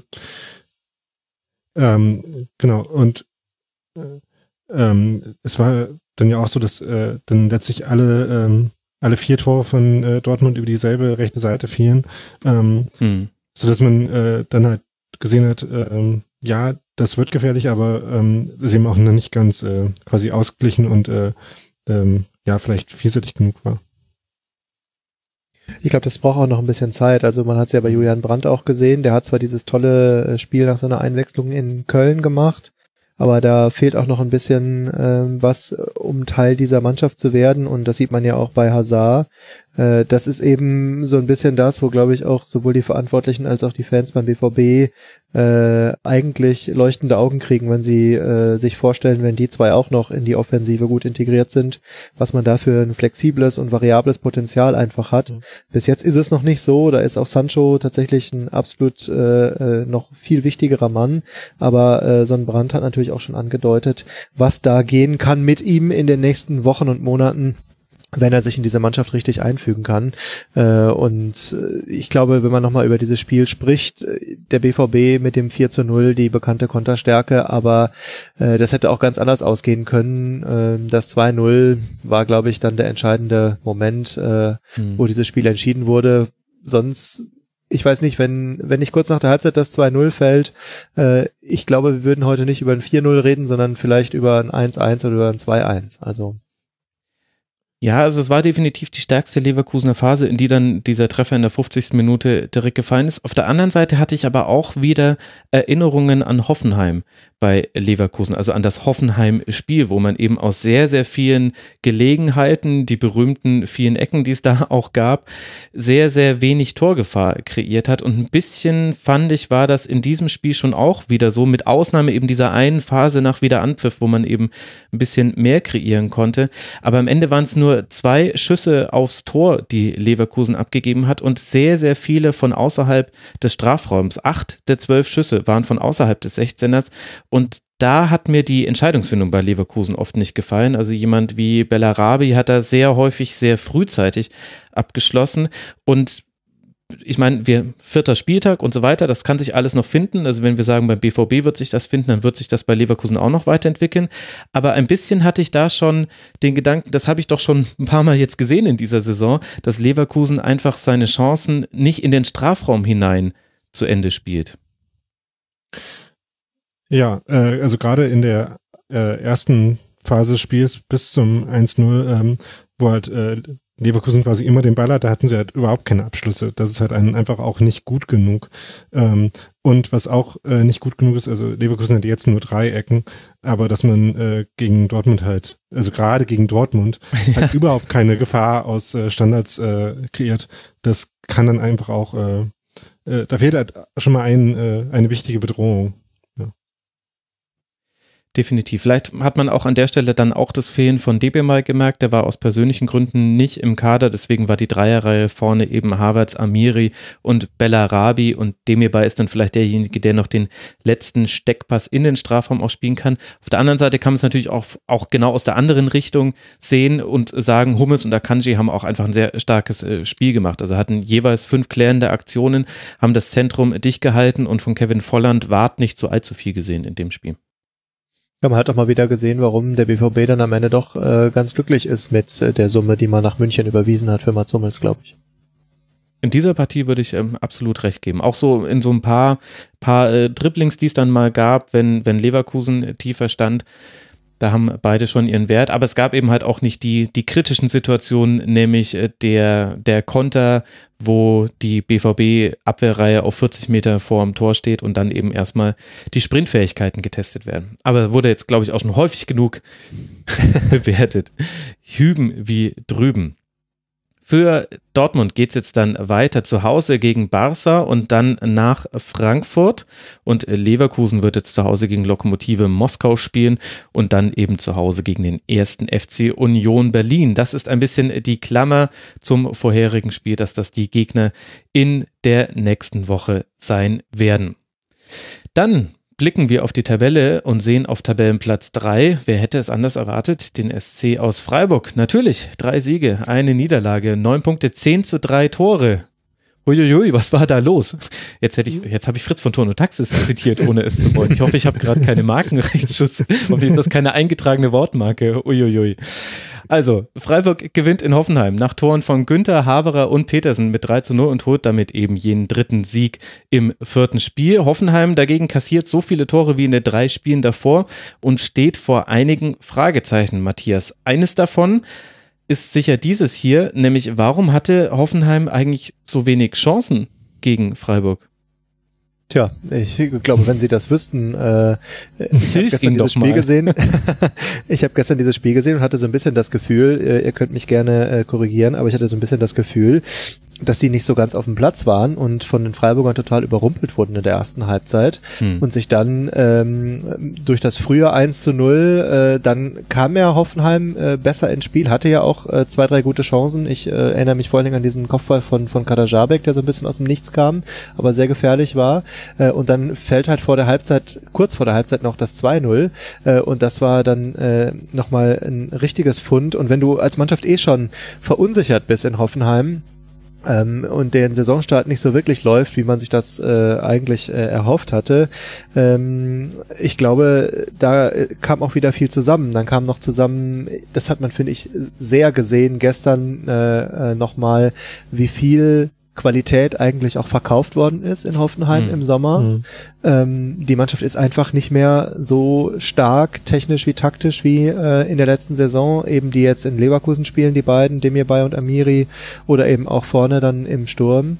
Ähm, ich glaube, äh, der Weg von Hoffenheim Richtung europäisches Geschäft ist noch sehr, sehr weit. Und die Freiburger, die einen guten Start hatten, die mit Selbstbewusstsein gekommen sind, die sehr zielstrebig auch ans Werk gegangen sind, die haben genau das ausgenutzt, nämlich am vierten Spieltag auf eine relativ verunsicherte Mannschaft zu treffen, äh, die schnell überrumpeln zu können. Und dann hatte das Spiel eben genau die Geschichte, die es genommen hat.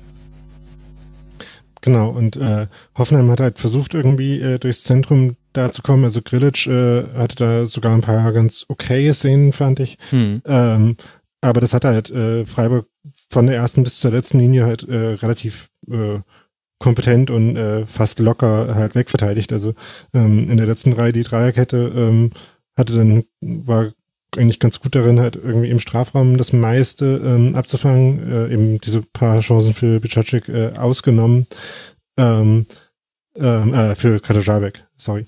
Ähm, und vorne ähm, kam sie halt auch einigermaßen ins Pressing Freiburg und ähm, deswegen hat man von irgendeinem konsistenten äh, Plan von Hoffenheim, finde ich, relativ wenig gesehen. Ja, und vielleicht war der Plan dann für dieses Spiel auch nicht gut genug. Denn allein die Aufstellung, die Christian Streich gewählt hat, wo er ja auch durchaus ein bisschen überraschend Waldschmidt erstmal auf der Bank gelassen, Scholloy hatte auch keine, keinen Stich gemacht und in der Abwehr durfte Dominik Heinz äh, zum ersten Mal in dieser Saison vor Beginn an ran. Aber da hast du eben Franz und Höfler in der Mitte und äh, dann äh, vorne mit Haberer, Petersen, Höhler so eine Dreierreihe, die erst eine Zweierreihe war, aber in die Details braucht man eigentlich gar nicht gehen, weil es zwar umgestellt wurde von beiden Mannschaften, sich aber nichts verändert hat in diesem Spiel. Und äh, da war eben einer der Schlüssel, dass eben einfach Freiburg diese Zentrale eigentlich relativ dicht gemacht hat und egal in welcher Formation Hoffenheim versucht hat, dorthin zu kommen, Platz war immer maximal auf dem Flügel und dann führt es halt dann äh, zu Hereingaben, die geklärt wurden, wo aber auch gleichzeitig ein Alexander Schwolo auch ein sehr starkes Spiel gemacht hat. Mhm. Also ich finde, das ist so ein bisschen ein typisches ambivalentes Bundesligaspiel bei dem du sagst, okay, klar, es war ein, ein klarer Sieger und es war auch ein verdienter Sieger, aber trotzdem sagt das vielleicht gar nicht so viel aus über den Leistungsstand von Hoffenheim. Also es sagt was aus über den Leistungsstand in diesem einen Spiel, weil man defensiv Tore zugelassen hat, die darf, dürfen einfach nicht fallen. Also das 1 zu 0 war ein Pass auf Günther, wo es jetzt auch wirklich nicht überraschend ist, dass der mal in den Sprint vorne geht und dann macht er direkt das 1 zu 0. Das 2 zu 0 war aus einem Einwurf heraus. Sollte jetzt auch nicht unbedingt äh, passieren. Und auf der anderen Seite hattest du ein paar Chancen, bist dann aber bei denen, wo es dann immer darum ging, kommen wir jetzt nochmal ran oder schießen wir den Ausgleich, bist du immer wieder an Schwolo gescheitert. Und dann, dann summiert sich das so auf. Und am Ende sieht es so aus, als ob Hoffenheim ganz, ganz schlecht dastünde und äh, bei Freiburg alles sonnig ist. Und ich finde, je, je genauer man dieses Spiel geguckt hat, desto mehr hat man gesehen, für das Spiel war das völlig in Ordnung, dass Freiburg das auch so deutlich gewonnen hat aber es gab so viele Potenziale auf beiden Seiten eigentlich noch. Also, weiß nicht, für mich war es so typischer vierter Spieltag. Ja. Also ich glaube nicht, dass im Kopf von Christian Streich jetzt irgendwie schon die Champions League Hymne äh, anfängt zu spielen. Ja. Ähm, auch, auch wegen der Wobei äh, ich der gerne wissen würde, ob er sie dann in so einer badensischen Version hört. ja, ja, ich glaube, äh, gerade ähm, Christian Streich ist, glaube ich, nicht der, der jetzt äh, an Europapokal und Champions League und irgendwas denkt. Äh, ich glaube, er ist da das Musterbeispiel dafür, wie man auf dem Teppich bleibt. Und äh, es würde mich sehr wundern, wenn er jetzt da tatsächlich weiter nach vorne denkt, äh, als nee, erstmal 40 Punkte zu holen. Ähm, ja. äh, Was aber ich ja, sagen äh, wollte, war auch nur, dass äh, Freiburg das halt ähm, das, was in dem Spiel sich angeboten hat, halt einfach sehr äh, sehr gut genutzt hat. Also ja. gerade so die ähm, die Räume auf den Flügeln, die halt auch Hoffenheim gelassen hat, äh, so ein bisschen so ähnlich wie Freiburg, ähm, konnte man ganz gut sehen, wie Freiburg die halt äh, einfach mit äh, jetzt nicht spektakulären, sondern einfach gut ausgeführten Mitteln eben angegriffen hat, während Hoffenheim genau das nicht gemacht hat. Und äh, zum Beispiel dieses Tor, äh, das 1-0, war halt ähm, ein sehr, also der Pass war irgendwie überraschend, weil der ähm, äh, Spieler, den bekommen hat, Günther dann so frei stand. Ja. Ähm, aber wenn man sich das dann nochmal angeschaut hat, äh, war der gar nicht so kompliziert. Ne? Ähm, und dass halt sowas äh, möglich war, ähm, hat Freiburg gut genutzt und sollte Hoffenheim wahrscheinlich zu denken geben. Und wenn Freiburg sich das nochmal jetzt so die ersten vier Spiele äh, Revue passieren lässt und sieht, wo sie die, ihre einzigen drei Punkte verloren haben, nämlich zu Hause gegen Köln, vielleicht werden sie sich da tatsächlich noch ein bisschen drüber ärgern, weil ähm, da wäre mal eine Tabellenführung drin gewesen für Freiburg. da wäre eine Tabellenführung drin gewesen, das stimmt. Aber insgesamt in der Summe ist Freiburg jetzt ganz gut durch diese ersten Absolut. vier Spiele gekommen. Das waren, ja. das waren alles Spiele gegen Mainz, gegen Paderborn und jetzt auch gegen Hoffenheim, die irgendwie in beide Richtungen hätten äh, kippen können und dann hatte jeweils dann äh, Freiburg da das bessere Moment, wobei das jetzt bei der TSG dann vielleicht auch, äh, du hast es ja vorhin schon angesprochen, Matthias, der perfekte Gegner zum perfekten Zeitpunkt war. Da hat man dann auch einfach seine Karten gut ausgespielt. Die Hand, die die, Fre die Freiburg äh, hatte, an Karten, die haben sie jetzt auch wirklich perfekt gespielt und haben deswegen. Und hat natürlich auch tatsächlich ein dankbares Startprogramm, ne? Also Paderborn, mhm. Köln. Genau, ne? das meine ich damit. Also da musst du eben halt auch einfach, da musst du mit äh, drei Siegen und einer Niederlage, wenn du da durchgehst, dann ist natürlich alles wunderbar und dann hätte man vielleicht vor der Saison gedacht, naja, vielleicht der dritte Sieg eher noch gegen den FC und die Niederlage gegen die TSG. Jetzt ist es halt anders gekommen, aber in der Summe ist das völlig egal, wenn deine Gesamtbilanz so positiv ist und vor allem die anderen äh, Konkurrenten um den Klassenerhalt da nicht mitziehen können in gleichem Und vor allen Dingen, wenn man weiß, dass direkt am fünften Spieltag wieder eine Aufgabe folgt, die, mhm. sagen wir mal, durchaus im Bereich des Möglichen ist, zu Hause gegen Augsburg. Mhm. Genau. Und dann nach Düsseldorf. Also das ist jetzt ein interessantes Programm für den SC und der hat es auch perfekt genutzt. Und für Hoffenheim ihrerseits geht es jetzt dann nach Wolfsburg. Da bin ich sehr gespannt darauf. Also Positionsspiel war ein Faktor in dieser Partie gegen Freiburg mit dem Ball und ohne den Ball. Ich bin sehr gespannt, wie das gegen Wolfsburg aussieht, wo Positionsspiel auch ein wichtiger äh, Faktor ist auch ebenfalls in beiden Bereichen.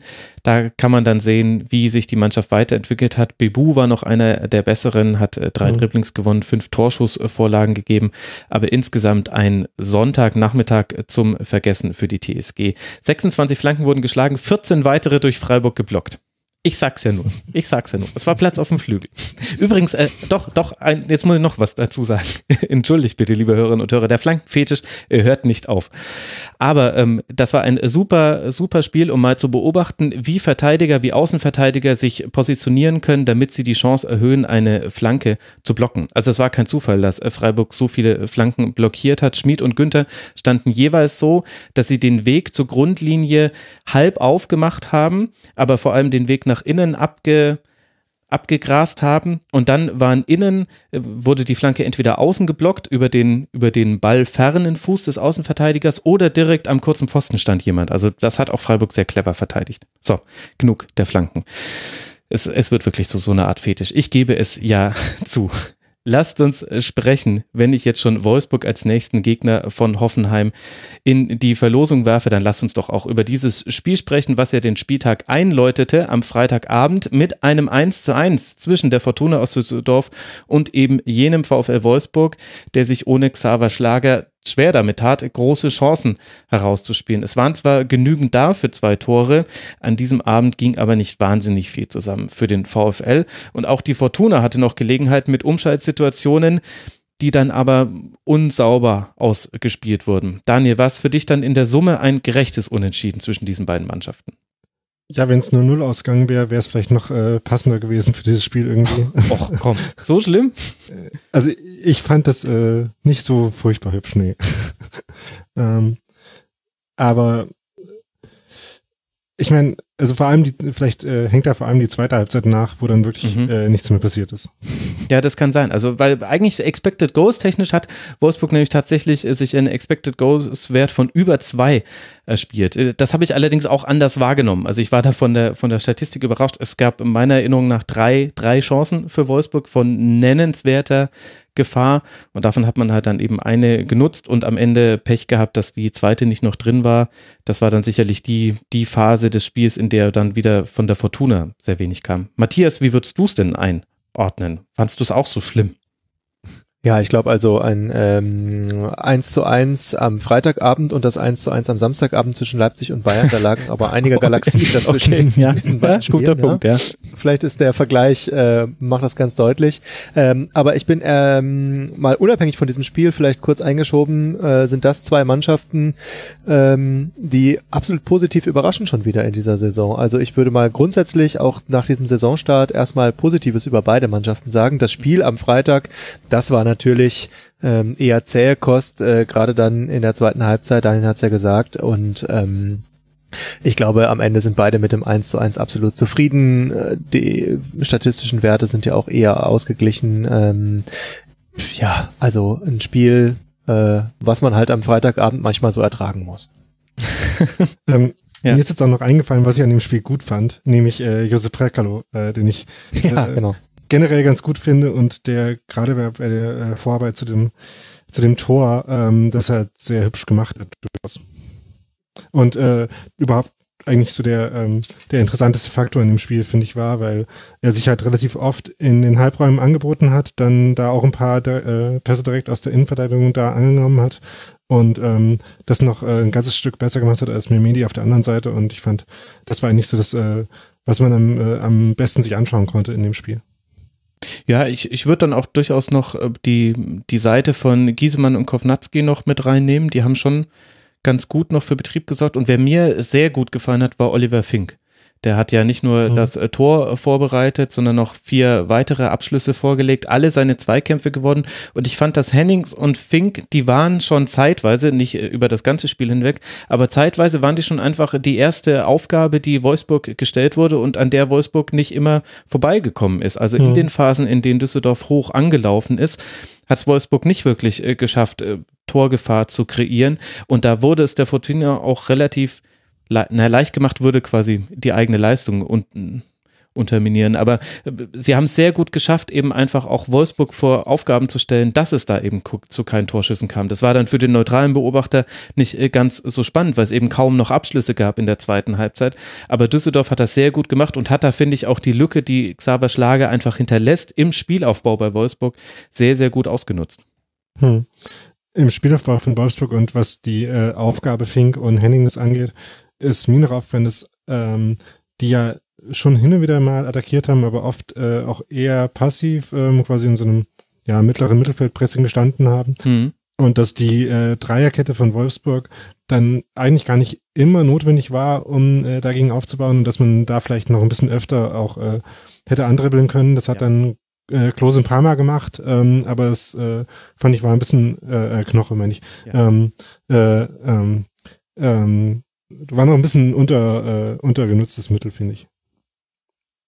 Ja, das Gefühl hatte ich auch. Also ich hatte auch während des Spiels schon den Gedanken, ob dieses sich versteifen auf eine Formation, eine Spielidee beim VfL, ob das nicht auch zum Problem werden könnte in der Saison, weil ich es eben ähnlich beobachtet habe. Diese Dreierreihe hast du im Aufbau eigentlich oft gar nicht gebraucht, vor allem wenn du den Torhüter noch mitnimmst, kannst du da eigentlich auch dich äh, ganz gut gegen wehren und dafür gab es dann eben in, an den entscheidenden Zonen im Mittelfeld dann häufig eine Gleich- oder sogar Überzahl für Düsseldorf.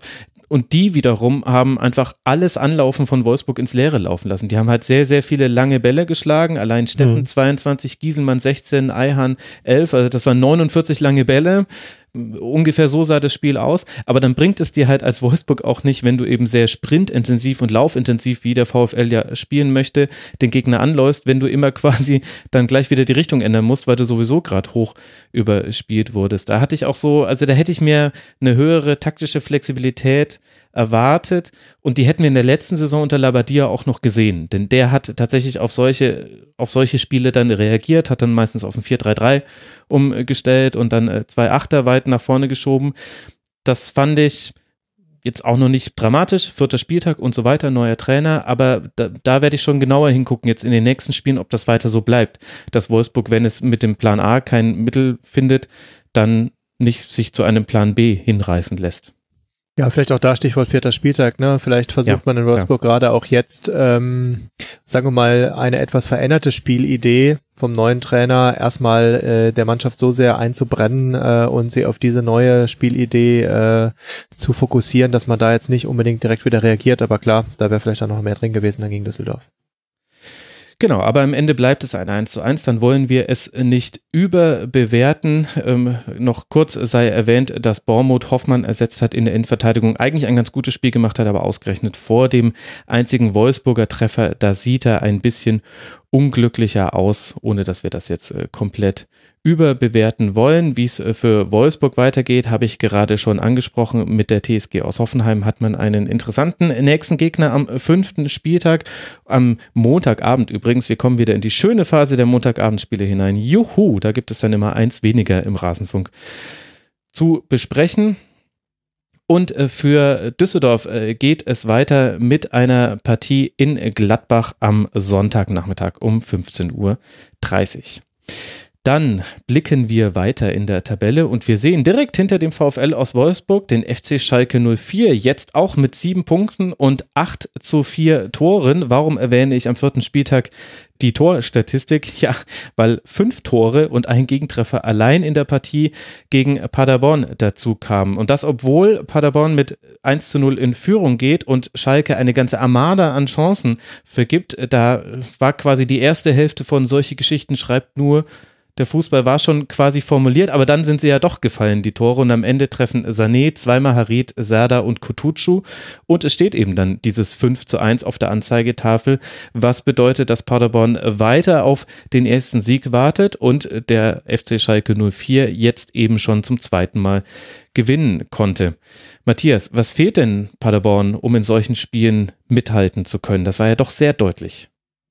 Ja, das war am Ende sehr deutlich und äh, wenn man dieses Spiel sich dann so über die 90 Minuten äh, anguckt, dann muss man, glaube ich, auch tatsächlich sagen, wir haben gerade viel über Union geredet, dass das nochmal eine andere Welt ist. Ne? Das fing am ersten Spieltag sehr positiv an für Paderborn mit diesem Spiel in Leverkusen. Da hatte man durchaus, sagen wir mal, war man äh, positiv überrascht von den Paderbornern, wie gut sie mithalten können. Ja. Aber gestern hat man dann schon gesehen, wenn dann Schalke, die sich in gewissem Sinne dann auch einen kleinen Lauf erspielt haben, äh, nach der 70. Minute mit dem dritten Tor, wenn die dann richtig ernst machen, dass es für Paderborn dann einfach auch absolut, ähm, ja, vielleicht schon tatsächlich ein Schritt zu weit ist. Ne? Gerade in der Abwehr äh, muss man da tatsächlich, auch wenn es erst der vierte Spieltag ist, äh, vielleicht mal ein Fragezeichen machen, was da so mit Erstligatauglichkeit äh, ist.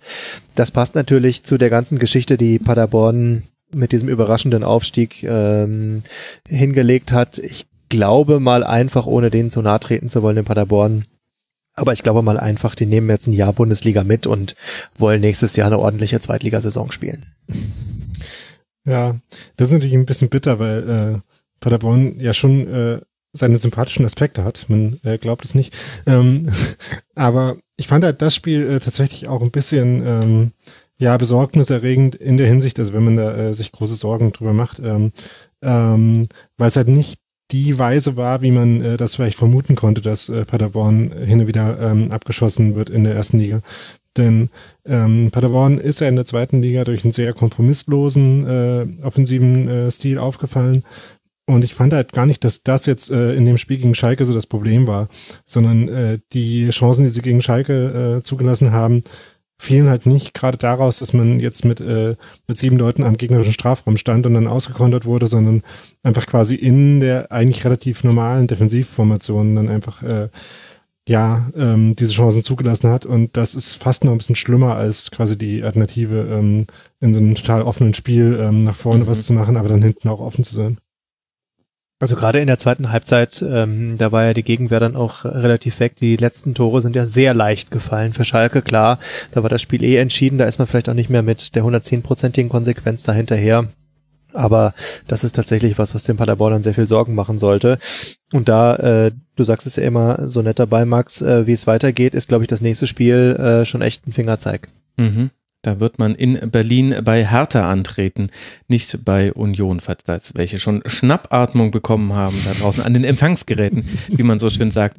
Wie bewertet ihr das denn, dass äh, Steffen Baumgart, äh, obwohl einige Spieler auf Länderspielreisen unterwegs waren, wieder an der gleichen Startformation festgehalten hat. Ich fand das durchaus überraschend, weil bisher lief er nicht, lief es ja nicht so wahnsinnig äh, herausragend für Paderborn. Jetzt ein Unentschieden in Wolfsburg, aber ansonsten alle Spiele verloren und zum Teil deutlich. Daniel, hättest du dir da ein bisschen mehr Flexibilität erwartet oder ist das das, was man von Paderborn bekommt? Du hast sie ja auch in der Zweitligasaison genau verfolgt. Ähm, also ich finde, dass halt äh, die Optionen, die da im Kader sind, jetzt nicht so vollkommen äh, überwältigend gut sind, dass man mhm da sich zu ähm, Wechseln gezwungen sehen würde. Also jemand wie Streli Mamba, der äh, vielleicht gar nicht so ähm, gesetzt war, ähm, hat sich halt einfach mit seiner guten Form da dann etabliert. Ähm, und ansonsten ähm, Vasiliades und Jasula zum Beispiel auf der 6, das finde ich eigentlich schon ziemlich ansprechend. Ähm, kann ich äh, auch gut verstehen, dass man da dann keine äh, besseren Optionen sieht. Ähm, und ansonsten gibt natürlich schon noch so ein paar Spiele, ähm, die eine Rolle spielen könnten. Äh, Brügger zum Beispiel, der dann äh, für Mamba kam, aber halt niemanden, der da wirklich äh, offensichtlich irgendwie besser wäre. Von daher ähm, kann ich das schon verstehen, dass man sowohl an der Idee als auch an dem äh, Personal da festhält. Es äh, sieht halt nur dann doch leider nicht so aus, als ob das äh, auf Bundesliga-Niveau dann letztlich reicht. Auch wenn es äh, irgendwie noch eine ähm, man darf ja nicht vergessen, auch wenn das Spiel 5-1 ausging, ähm, dass sie bis zur 70. Minute halt wirklich im Spiel waren, dass äh, Michel auch äh, kurz vor der Halbzeit nach schöner Vorarbeit von Vasiliades nochmal eine große Chance hatte ja. ähm, und es vielleicht schon noch anders laufen kann. Also es, äh, sie waren vielleicht auch nicht so ganz so chancenlos, wie das dann aussieht. Aber also ich, ich sehe da jetzt nicht das große Optimierungspotenzial. Genau, da ist, glaube ich, tatsächlich auch so ein Faktor, dann musst du halt mal das Spielglück haben und dann musst du halt mal 2 zu 1 in Führung gehen, nochmal kurz vor der Pause. Dann äh, geht sowas, aber ich glaube tatsächlich ähm, ist auch auf den Positionen 12 bis 15, 16, 17, 18 nicht so die große Alternative mehr da zu dieser Mannschaft. Also äh, ohne da jetzt zu sehr schwarz malen zu wollen, aber es äh, zeichnet, sich, zeichnet sich doch ab, dass ein ganz handfester Abstiegskandidat auf jeden Fall in Paderborn spielt. Hm. Ja.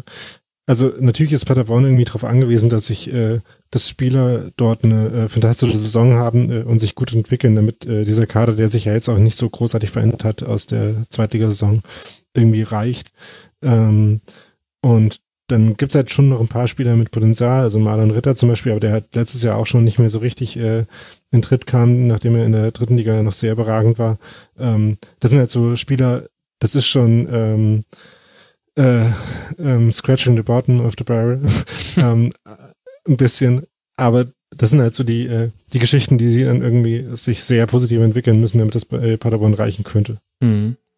Und eben auch, auch die Doppelsechs, die ihr jetzt äh, lobend erwähnt habt. Also im Spiel nach vorne hat man gerade Vassi Jadis, da hatte ja auch einmal diesen wahnsinnigen Pass auf äh, Michi gespielt, also wahnsinnig im Sinne von wahnsinnig gut, aber defensiv war eben die eine Konstante war, dass Schalke das ganze Spiel über einen, einen Reigen an Torchancen hatte. Das war wie ein mhm. warmer, prassender Regen und wenn da nicht zum einen Burgstaller die Chancen sehr häufig vergeben hätte und Janik Gut auf der anderen Seite auch gut äh, gehalten hätte, das wollen wir da auch nicht vergessen, dann wäre es eben vielleicht noch ein bisschen deutlicher geworden. Ich habe noch ein paar Statistiken, die einfach jetzt in dem Spiel dann interessant sind und wo wir einfach genau verfolgen, wie sieht das jetzt bei Paderborn auch eben gegen Hertha aus, was eben dieses wichtige Spiel mit dem aktuell Tabellen 18. jetzt dann wird, also Platz 17 gegen 18, das, was wir diesen Spieltag hatten, werden wir am nächsten Spieltag wieder haben. Die Statistiken, die ich da nennen möchte, ist Torschüsse SC Paderborn 1, Pässe mit Ziel im letzten Drittel 94, also gerade mal so einer pro Minute, wenn wir jetzt äh, die, die Nachspielzeit klein äh, reden.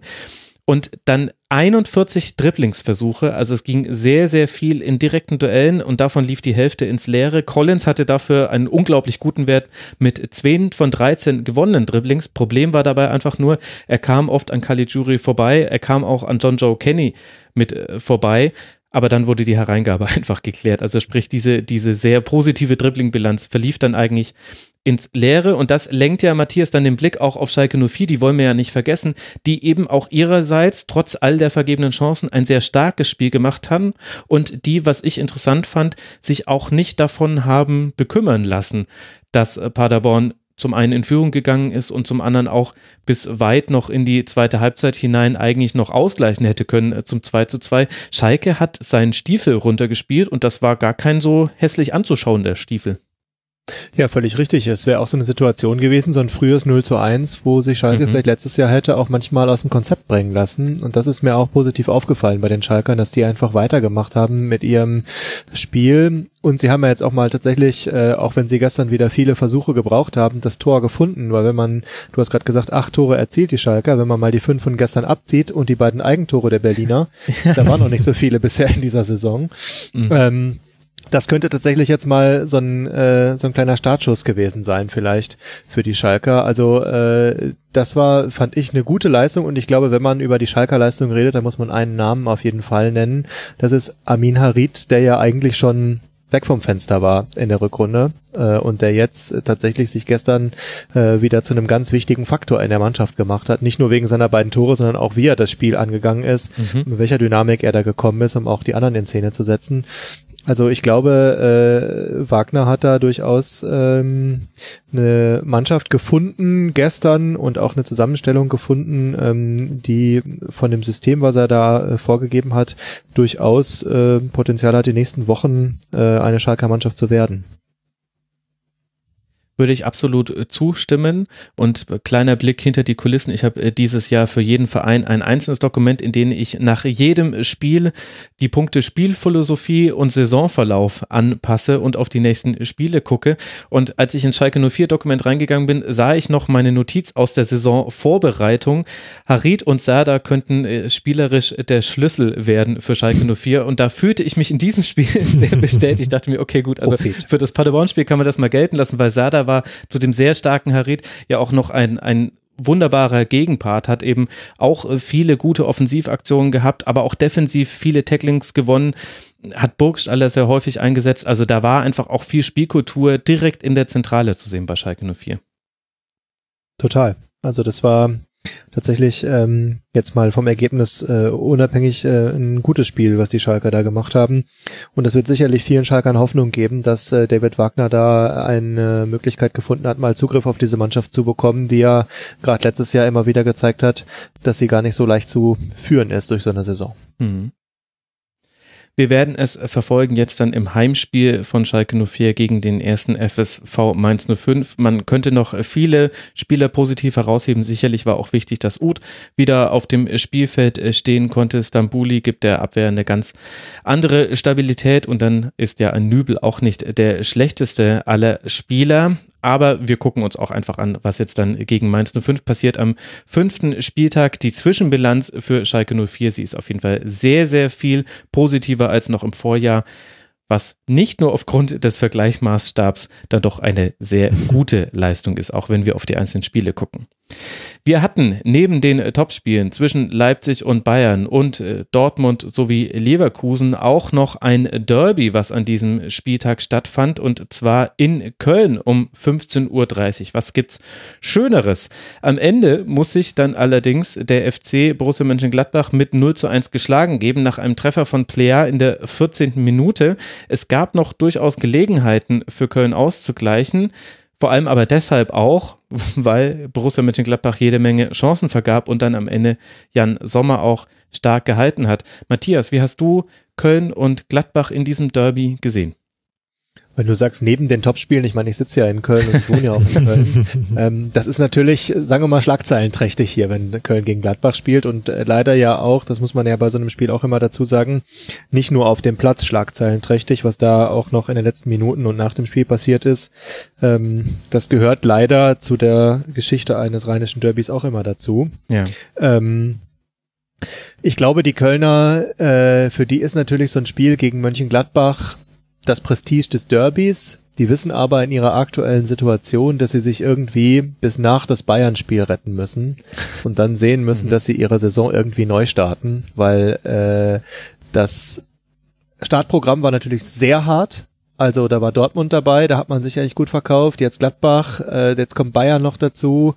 Äh, gut für Achim Bayer-Lorzer, dass sie wenigstens in Freiburg noch so gerade gewonnen haben. Hm. Denn sonst, ähm, das kennen wir auch hier in Köln, äh, würde das auch ganz schnell unruhig werden, egal wer die Gegner in den ersten Spielen waren.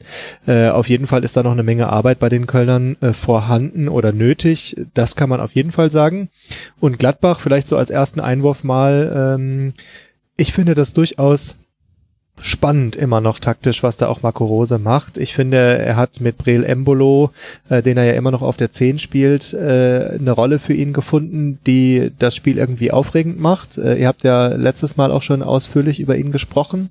Hm. Ähm, und äh, zusammen mit, mit, mit Tyram und Plea ist das eine Offensive, äh, die irgendwie auch Spaß macht und wo ich mir auch vorstellen könnte, dass das durch die Saison noch mehr Spaß macht. Ähm, also das war so ein Spiel, wo eigentlich zwei Mannschaften waren, von meinem Gefühl her, auch wenn es am Ende nur 1-0 war, die so auf zwei völlig verschiedenen Levels gerade unterwegs sind. Die Kölner, die irgendwie versuchen, in diese Saison reinzukommen, überhaupt erstmal Erfahrungen zu sammeln und irgendwie äh, dieses, äh, diese Saison äh, richtig angehen zu können und mal eine Idee von ihrem Spiel zu kriegen.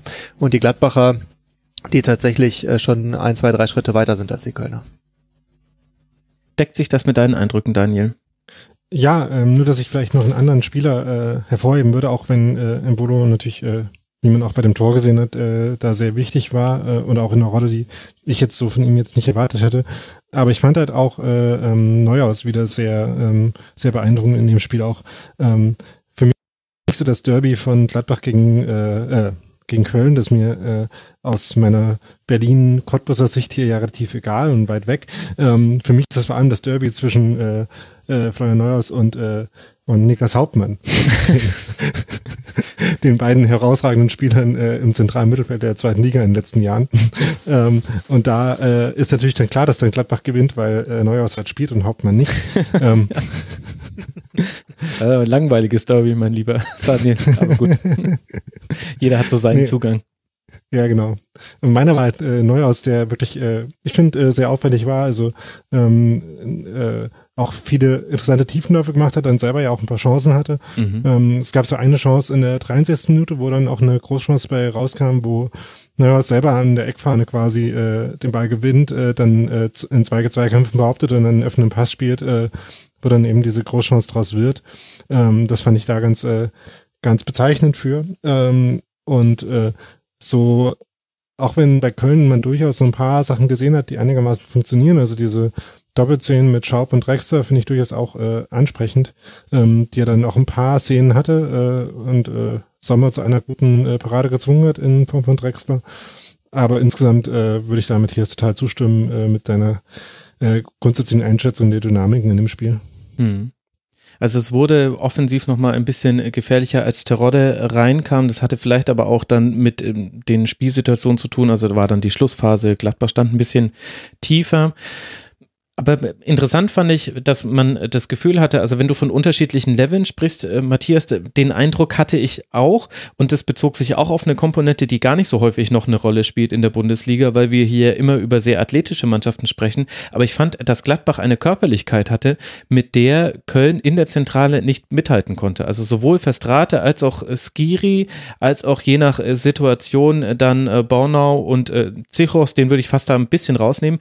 Aber die hatten einfach sehr, sehr große Probleme damit, dass ein Embolo, ein Tyram, ein Plea, vor allem Plea und Embolo natürlich, sehr, sehr körperliche Spieler sind, die ihren Körper sehr geschickt einsetzen im Zweikampf. Und da gingen immer wieder so Einzelduelle verloren, die dann zu Chancen geführt haben. Das ist mir noch aufgefallen. Ja, kann man auf jeden Fall, glaube ich, unterstreichen. Äh, zeigt ja auch ein bisschen die, die individuelle Klasse, die äh, Mönchengladbach da mitbringt und wie sie sich da jetzt vorne, äh, also diese drei, ich habe es ja gerade schon gesagt, ich finde das durchaus beeindruckend äh, und stelle mir vor, dass das durchaus äh, interessant werden könnte, wie sie es jetzt geschafft haben, äh, ihren vielleicht wichtigsten Mann der letzten Saison Hazard zu ersetzen und mhm. jetzt äh, mit einer ganz neuen Idee an dieses Spiel ranzugehen. Ähm, ich glaube, da können wir uns noch auf das ein oder andere sehr interessante Spiel dieses Jahr mit Gladbacher Beteiligung freuen. Und für mich sind sie, wenn sie sich äh, festigen können und wenn sie da ähm, äh, ihre Taktik auch gegen stärkere Mannschaften so äh, auf den Platz bringen können, durchaus ein Kandidat auf jeden Fall für die ersten sechs Positionen diese Saison da kratzen sie ja aktuell dran mit sieben Punkten, Punkt ja, genau. gleich mit äh, der sechsten Position Schalke 04. Die Statistik äh, zu dem, was ich gerade mit der Körperlichkeit genannt habe, kann man unter anderem in den Dribblingversuchen von Gladbach ansehen. Die hatten 25 erfolgreiche äh, Dribblings, allein Neuhaus, Zakaria und Embolo jeweils sechs Player fünf. Das sind sehr, sehr hohe Werte und auf der anderen Seite gibt es dann quasi das Negativ zu dieser Statistik aus Kölner Sicht. Die hatten einfach Probleme mit der Zweikampfführung von 38 Tackling-Versuchen Versuchen führten 24, 25 Entschuldigung, zu einem verlorenen Tackling. Bornau zum Beispiel hat keinen einzigen seiner vier Tackling-Versuche erfolgreich gestalten können, ohne es jetzt nur auf eine statistische Ebene heben zu wollen, aber das zeigt so ein bisschen das, was wir hier versucht haben, mit Worten zu umschreiben. Und interessant fand ich auch, äh, Daniel, dass dass der taktische Kniff, den es wohl geben sollte, nämlich Skiri im Anlaufen auf Zakaria zu stellen, also sehr hoch zu ziehen, dass der überhaupt nicht funktioniert hat auf Kölner Seite und dass da auch nicht so wirklich reagiert wurde. Also Risse kamen dann und Terodde, es, es gab schon so, so kleinere Nuancen in der Positionierung, die dann anders war, aber die Probleme im Spiel, also fast so ein bisschen wie bei Paderborn gegen Schalke, waren im Grunde bei Köln auch von der ersten Minute bis zum Abpfiff im Grunde dieselben. Ja, und es ist halt auch nicht so einfach bei äh bei Gladbach sich quasi auszusuchen, was der neuralgische Punkt ist, den man äh, quasi im Pressing angreifen muss, um da Spielauslöse ja. zu verhindern, wenn man halt äh, Neuhaus und Kramer äh, hat, die ja beide ähm, halt sehr clevere, sehr ähm, ja übersichtsvolle Spieler sind, die eben, dann, äh, wenn es halt einen Punkt gibt, äh, wo Zagaria mehr unter Druck steht, äh, das ganz gut dann einfach auflösen können, die Räume neben ihm. Und ähm, diese Raute ist ja dafür auch dann halt äh, durchaus sehr flexibel und hat er dann vorne, wie äh, mit den dreien, die Matthias schon angesprochen hat, dann auch sehr gute Fixpunkte, um dann weiterzuspielen. Also Köln wusste, was auf es zukommen würde mit diesem Saisonstart. Konkret ist es jetzt dann eben ein Auswärtsspiel in München und dann ein Heimspiel gegen Hertha, bevor man dann zu Schalke nach Gelsenkirchen reist, wo man ja inzwischen, die man ja inzwischen fast zu diesem harten Auftaktprogramm dann äh, dazu zählen kann, Stand vierter Spieltag. Also es wurde noch ein bisschen schlimmer, dieses eh schon schlimme Auftaktprogramm für den ersten FC Köln. Immerhin der eine Sieg äh, reicht eben zu diesen drei Punkten und damit aktuell, gut, Tabellenplatz 15. Ist egal jetzt am vierten Spieltag. Es geht um die Ergebnisse und die Art und Weise, wie sie erzielt werden. Da werden wir auch bei Gladbach genau hingucken. Die spielen jetzt erst zu Hause gegen Wolfsberg und dann gegen Fortuna Düsseldorf. Es beginnt die Zeit der englischen Wochen für die Teams, die sich dazu sportlich qualifiziert haben.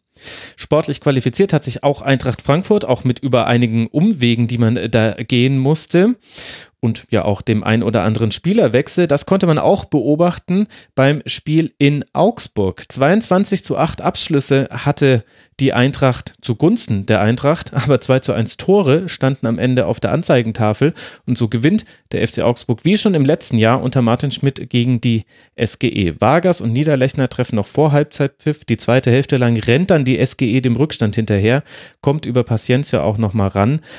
Aber kann eben nicht den Ausgleich oder sogar noch mehr erzielen. Matthias, was waren denn die Faktoren so deiner Meinung nach, die zum Augsburger Sieg geführt haben? Wie hat Martin Schmidt nachher gesagt, jetzt haben wir endlich mal das auf den Platz gebracht, was wir uns eigentlich die ganze Zeit vorgenommen haben und haben uns endlich mal auch mit Punkten belohnt. Äh, ich glaube, das bringt so aus Augsburger Perspektive ganz gut äh, auf einen Nenner. Ähm, es werden ja schon seit Wochen eigentlich der Augs den, den Augsburgern durchaus auch äh, Potenzial und Talent und Qualitäten äh, zugeschrieben, die sie aber nicht so richtig in Punkten ummünzen konnten. Hm. Und das war jetzt mal so ein Spiel, ähm, ich habe mir aufgeschrieben, äh, äh, gestern Abend äh, so ein Spiel, wo es irgendwie auch um den Kopf ging. Ähm, das war mir so hängen geblieben bei dieser Partie. Also die Augsburger, die irgendwie wissen, wir können mehr, als wir gezeigt haben. Wir müssen es aber mal endlich bringen und das auch als Mannschaft vielleicht mal äh, zeigen. Dann äh, Schmidt hat ja auch ein bisschen umgestellt ähm, vor der Partie gegen Frankfurt. Und die Frankfurter, die irgendwie äh, immer noch so ein bisschen durchgeschüttelt sind von diesem Sommer, von diesen Abgängen, von dem ganz großen Hin und Her in der Mannschaft, die dieses unglaublich anstrengende Jahr hinter sich haben, äh, die irgendwie so vom Gefühl her sich mal völlig neu sortieren müssen, wo stehen sie eigentlich. Ähm, äh, das war irgendwie so für mich die Überschrift über dieser Partie. Und dann äh, vom Spielerischen her haben die Augsburger natürlich mit diesen zwei wichtigen äh, und durchaus auch schönen Toren vor der Halbzeit ähm, mit so einem 2 zu 0 in die Pause zu gehen, äh, da den berühmten Stich gesetzt. Hm. Und ähm, ja, mehr als das äh, verzweifelte Anrennen ist es ja dann auch nicht gewesen in der zweiten Halbzeit von Frankfurt. Was sagt denn das über den Leistungsstand von beiden Mannschaften dann aus, deiner Meinung nach, Dani? Wir müssen das ja dann jetzt in den Kontext einordnen. Hm das fiel mir tatsächlich äh, relativ schwer, ähm, genau das zu tun äh, bei dem Spiel, weil Augsburg halt, äh, also ich finde es bei Augsburg immer ganz lustig, äh, mir anzuschauen, was die eigentlich so im offensiven Zentrum machen, weil dann ist die Antwort meistens eher nichts. Ja, ähm, ja ich wollte gerade sagen, was da dran lustig ist. Ja, eben. Ähm, aber dann ist halt wirklich, also die haben so in dem, in dem Raum zentral vom Strafraum drei Pässe gespielt, die äh, alle nicht mal ansatzweise Richtung Strafraum gingen. Mhm. Und dann eben trotzdem äh, zwei Tore daraus zu machen, ähm, liegt halt auch daran, dass es beides äh, so ein bisschen freakige Tore waren. Also bei dem Einzelnen, ich glaube, du hast vorhin Vargas gesagt, von Richter. Ähm, Ach ja, Richter, ähm, mhm, genau. Hm. Ja. Ähm, war es halt ein langer Ball, wo sich äh, Abraham und Hasebe beide so ein bisschen verschätzen, deswegen äh, Hinteregger versucht, das äh, irgendwie zu retten, äh, da aber auch dann viel zu spät ist dafür und Richter dann deswegen frei ist und den dann äh, technisch ganz nett reinmacht.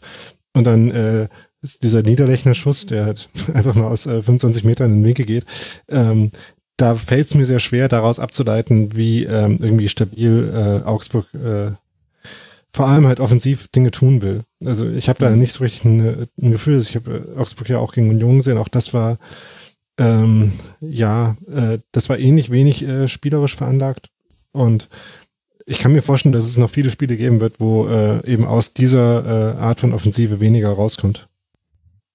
Aber Faktor Finn Bogerson nicht zu vergessen, der jetzt langsam wieder mhm. zurückkommt, ne? Mhm, auch in der, in der Chemie mit Niederlechner, was gut funktioniert hat, das stimmt. Ich finde auch, dass die linke Seite hat mit Vargas definitiv gewonnen. Ich hatte mir Vargas hier notiert als ein Spieler, den, der mir eben aufgefallen ist. Deswegen äh, kam es zu diesem äh, kleinen Glitch in der Anmoderation. Ich finde vor allem, dass Philipp Max auch sehr davon profitiert, dass er wieder jemanden hat, der auf dem linken Flügel Tempo reinbringt. Und dann kann eben Max auch in hohem Tempo ebenfalls wieder hinterlaufen. Also das hast du in der letzten Saison fast gar nicht mehr gesehen gesehen und in diesem Spiel jetzt häufiger, aber eben halt auch der Fakt, dass Eintracht Frankfurt wesentlich dazu geholfen hat, dass diese Tore gefallen sind. Also die dürfen beide eigentlich nicht so fallen. Es gab, gab große Probleme in der Abwehrreihe. Hasebe, Hinteregger, Abraham. Ich würde bei keinem von diesen dreien sagen, er hätte ein besonders herausragend gutes Spiel gemacht. Deswegen weiß ich eben auch nicht, wo ich diese Partie jetzt hinpacken soll. Deswegen habe ich die Frage eben gestellt. Es war vom Ergebnis her kann das äh, so passieren. Aber beide Mannschaften haben sich eigentlich so fehlerbehaftet gezeigt. Eintracht Frankfurt in der Defensive und dann ja, über die Offensive müssen wir gleich auch noch sprechen. Und gleichzeitig hat Augsburg aber auch dennoch ja noch viel zugelassen, was dann eben bloß keine Gefahr hatte, weil da vielleicht auch die Entscheidungsfindung bei Frankfurt im letzten Drittel nicht immer die beste war also das Spiel hätte 3-3 ausgehen können, 4-4, 0-0, 1-1, 1-2, 2-1, 3-1, 0-3, 1-5. Ich hätte mir alles vorstellen können bei diesem Spiel und es wurde halt irgendwie durch einen Wink des Schicksals ein 2 zu 1. Irgendwie für mich, ich weiß nicht, wir hatten vorher schon eine Partie, bei der wir gesagt haben, typisch vierter Spieltag. Vielleicht ist das auch so bei diesem Spiel. Ja, ich habe halt tatsächlich bei Frankfurt vor allen Dingen das Gefühl, die müssen sich erst noch finden und da, um mal einen Namen noch zu nennen, der ja auch lange in Augsburg gespielt hat. Ich glaube, Dominik Kor hat er durchaus jetzt einen Schritt ja, mal gemacht Richtung Mannschaft. Stimmt. Der hat echt noch ein bisschen Stabilität in der zweiten Halbzeit da reingebracht und ähm, ich könnte mir vorstellen, dass die tatsächlich noch so in dieser vollen Findungsphase sind. Das betrifft ja nicht nur die Abwehr, da sind sie ja, ähm, Hinteregger kennt sich ja auch aus in Augsburg, aber äh, da sind sie ja durchaus sagen wir mal, gesettelt von der letzten Saison, aber gerade das, was vorne passiert, äh, da müssen sie ja erstmal komplett neuen Zugang wahrscheinlich zueinander finden.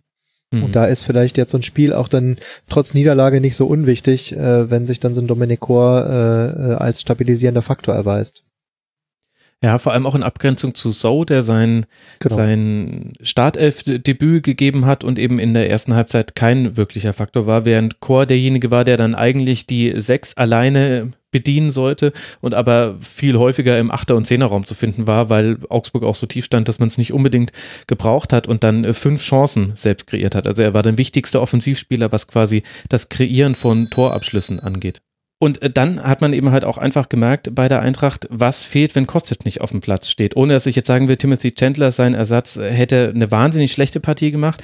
Aber so die Qualität der Flanken war, ist mein ewiges Thema, aber ich muss äh, drauf zukommen. Es wurden 41 Flanken geschlagen, 13 weitere wurden noch geblockt.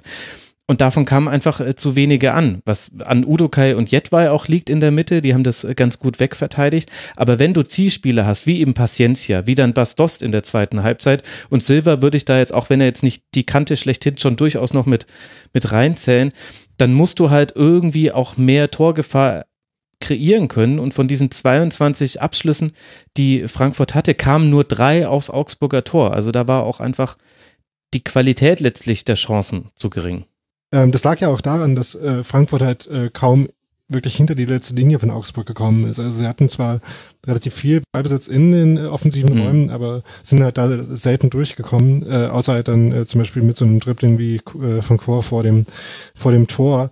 Ähm, aber dann haben halt einfach so die Mechanismen gefehlt aus halt so einer, was jetzt nicht verwunderlich ist bei so einer zusammen äh, neu zusammengestellten Offensive, wo vielleicht auch noch nicht alle Spieler, die dann da jetzt eine Rolle spielen, äh, eine maximale Form äh, hatten. Äh, so haben wir, glaube ich, schon angesprochen. Ähm, Kamada hat durchaus ein paar gute Ansätze gezeigt, fand ich. Ähm, und das sieht auch aus, als ob das noch effektiver werden könnte oder noch äh, öfter ähm, halt tatsächlich äh, wirkungsvoll sein kann. Ähm, ich finde das relativ vielversprechend. Ähm, aber da muss halt einfach auch noch viel zusammenpassen und klar, äh, Simon Kostic hat dann natürlich gefehlt. Wir schauen uns dann einfach an, wie das bei der Eintracht in den nächsten Wochen noch so aussieht. Es geht ja jetzt durchaus nicht ganz so unattraktiv weiter mit zwei Heimspielen gegen den FC Arsenal und Borussia Dortmund. Vielleicht waren sie im Kopf ja auch schon bei diesen beiden Spielen. Nein, Quatsch. Das wollte ich äh, nicht wirklich ausgesprochen haben. Für Augsburg geht es jetzt dann weiter in Freiburg, bevor man zu Hause gegen Leverkusen spielt und dann eben zeigen kann, wo diese Leistung im Kontext der Saison steht, wenn wir es schon nicht beantworten können hier im Rasenfunk. Eine Partie fehlt uns noch und das war eben jene vorhin schon mal kurz erwähnte Partie zwischen dem Tabellen 17. und dem Tabellen 18. vor diesem Spieltag. Mainz 05 hat es geschafft, sich da jetzt ein bisschen Luft zu verschaffen. Man ist jetzt Tabellen 16. Hey, mit dem ersten Sieg in der Saison. Bei den Torschüssen und den Expected Goals allerdings liegt Hertha vor dem FSV Mainz 05. Das Spiel gewinnen dann die Mainzer mit Toren von Quaison und Saint-Just nach einer Ecke in der 83. Minute. Jetzt stellt sich wieder die Frage, Matthias, wie ordnen wir den Sieg jetzt ein? Auf der einen Seite sieht es so aus, als hätte Hertha das auch sehr gut gewinnen können. Auf der anderen Seite steht aber halt Mainz mit dem Dreier.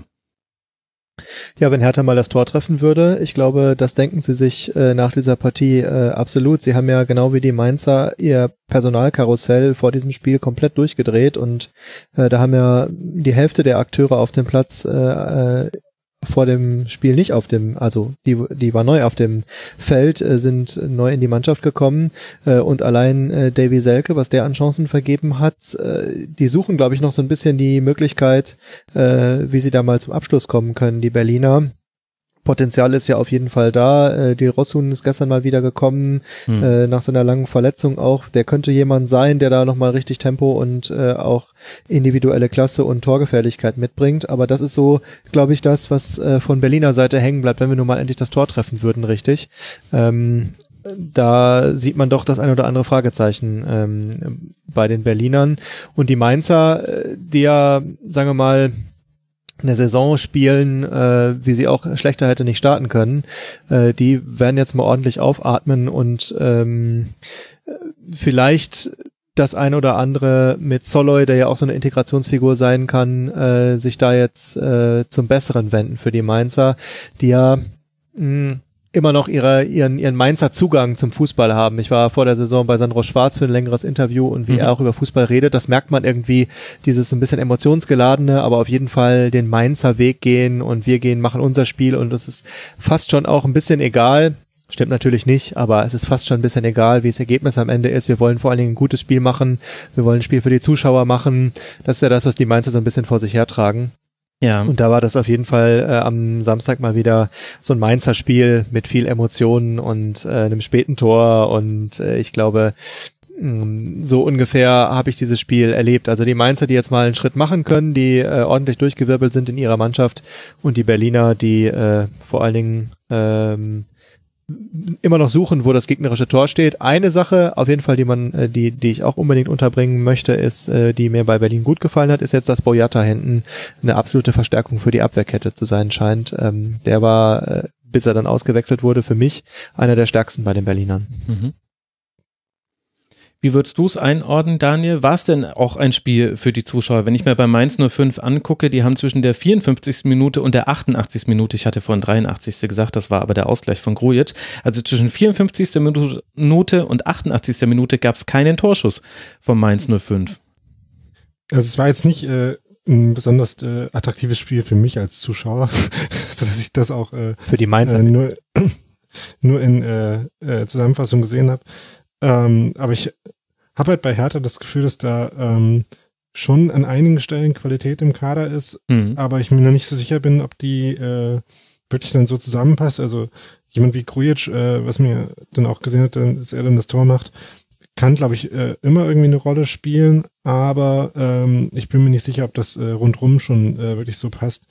Auch wenn da schon Spiele dabei sind, die ich vom äh, grundsätzlich her eigentlich mag, aber ähm, ich kann mir auch vorstellen, dass es noch eine ganze Weile dauert, bis das zusammenpasst.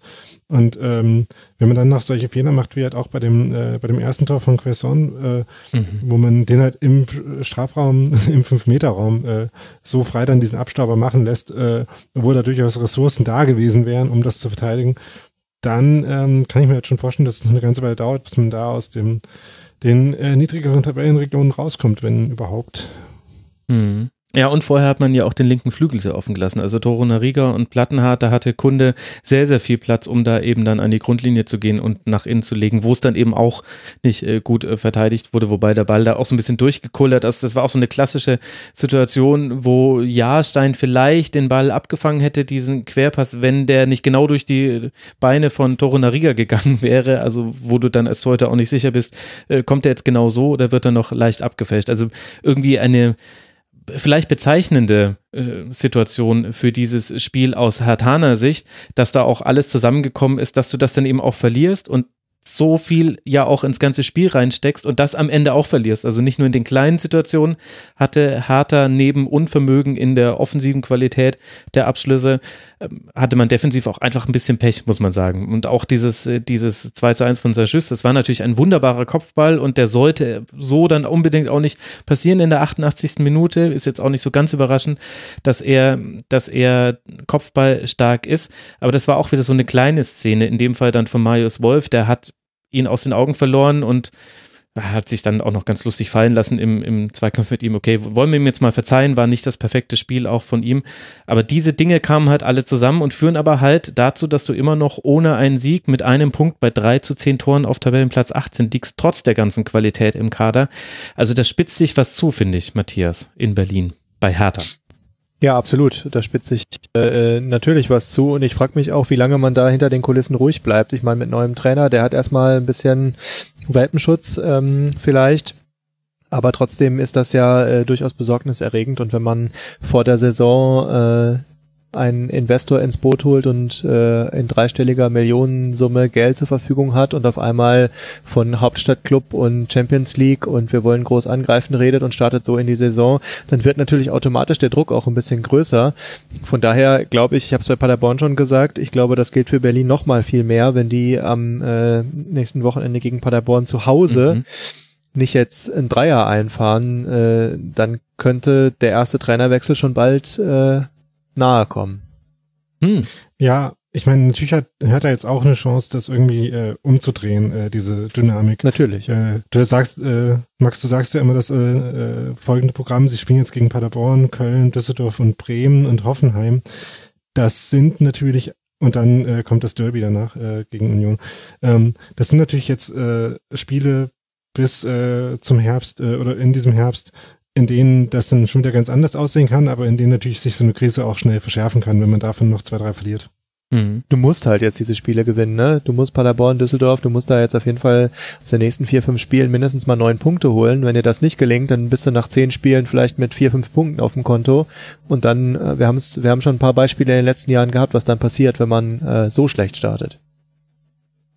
Ja, und das Problem so ein bisschen bei Hertha ist, dass immer Dinge also das hört sich jetzt komisch an. Es sind immer Dinge gut in Spielen und das ist aber gleichzeitig äh, das Problem dahingehend, dass ich finde, Hertha hat, vielleicht kann man den Auftakt gegen Bayern rausnehmen, aber ansonsten hat Hertha noch kein 90 Minuten konstantes äh, Spiel gemacht in einem positiven Aspekt. Also es gibt immer, immer gute Ansätze, immer Dinge, wo du dich an positiven Aktionen hochziehen kannst. Also es gab die Chancen für Selke. Man hätte sehr leicht mit 1 zu 0 in Führung gehen können. Es gab gute Aktionen von Duda.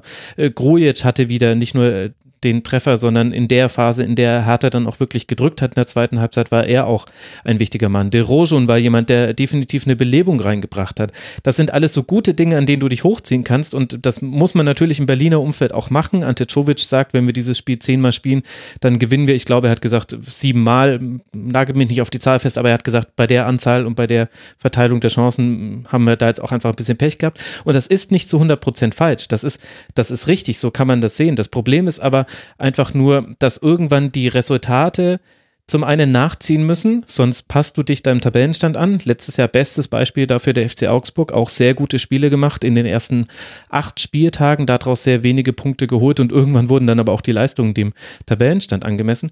Und zum anderen, dass man bei der Mannschaft, bei der sich nicht so viel verändert hat wie bei anderen Mannschaften in der Liga, hätte ich mir schon eine bessere Eingespieltheit noch erwartet, auch bei allen Neuzugängen. Also klar kann man dann sehen, dass ein Lüke Bacchio da häufig noch den Ball verliert in Situationen, wo er vielleicht in der letzten Saison bei Düsseldorf das Dribbling noch gewonnen hat. Und du hast sehr viele Optionen im Mittelfeld. Mir fehlt aber immer noch so die klare Sprache von Hertha. Also Hertha mhm. spricht immer so komisch stotternd zu mir in den Spielen. Da sind immer sehr, sehr gute Partien, äh, Phasen innerhalb der Partie mit dabei, aber da sind auch, da sind auch Momente mit dabei, wo ich Hertha nicht verstehe. Und das, das müssen sie jetzt langsam schon rausbekommen, dass man jetzt mal über 90 Minuten einfach ein konstantes Spiel hinbekommt. Selbst wenn das vielleicht bedeuten sollte, dass es 90 Minuten lang nicht das attraktivste aller Spiele ist, aber die Kontrolle hatte Hertha in keinem der bisherigen vier Spiele in dieser Erstligasaison. Ja, und äh, zu dem, was du sagst, äh, was die Eingespieltheit betrifft, ähm, der zentrale Neuzugang Luke Bacchio ist halt auch einer, der eigentlich ganz gut in das vorhandene Konzept eigentlich schon reinpassen könnte. Ja. Und nun gab es ja die Bestrebung, irgendwie sich spielerisch auch weiterzuentwickeln, das äh, irgendwie äh, kompletter zu machen, äh, spielerisch äh, ansprechender. Ähm, das sieht halt äh, bis jetzt noch nicht so besonders erfolgreich aus und ist natürlich auch was, was dann ähm, je nachdem, wie lange man daran festhält, äh, auch nicht einfacher wird. Mhm. Und dann kommt quasi noch dieser, dieser Nebenplot mit dazu.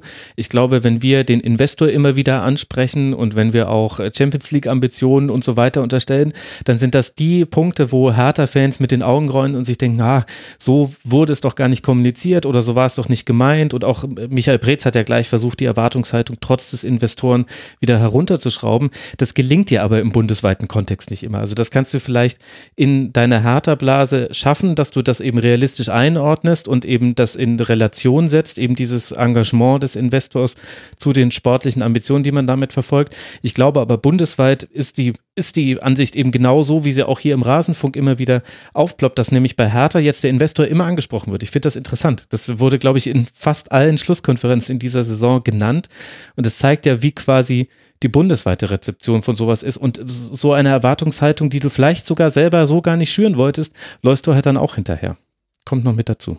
Was ja vielleicht auch daran liegt, dass man nicht so viele Hertha-Geschichten sonst erzählt. Also äh, das ist eben ja. ein Faktor, der jetzt äh, Hertha auf eine gewisse äh, Sicht äh, spannender macht als vorher oder zumindest wo man mehr Gesprächsbedarf darüber hat.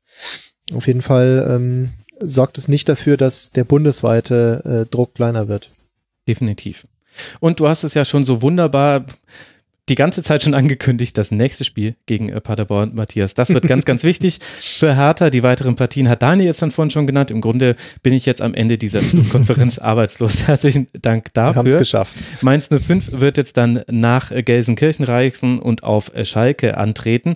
Und damit hätten wir diesen vierten Spieltag besprochen und am Ende auch noch die Rollen zur Befriedigung aller neu verteilt. Ihr könnt dann das nächste Mal gerne moderieren.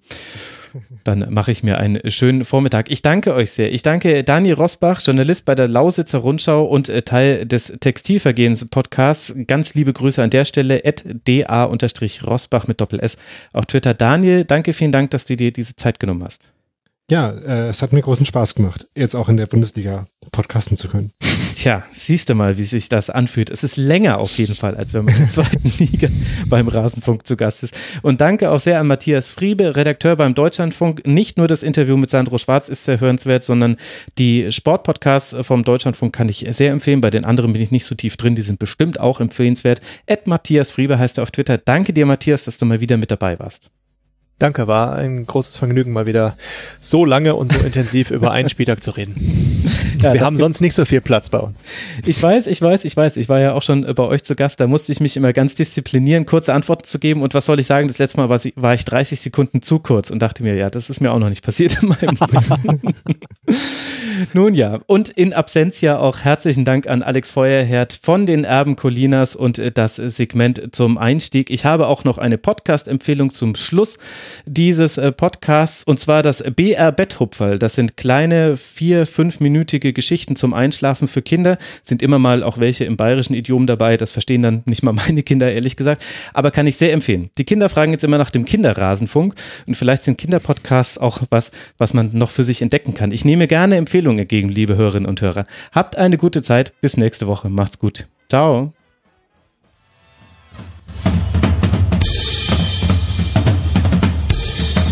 Das war die Rasenfunk-Schlusskonferenz.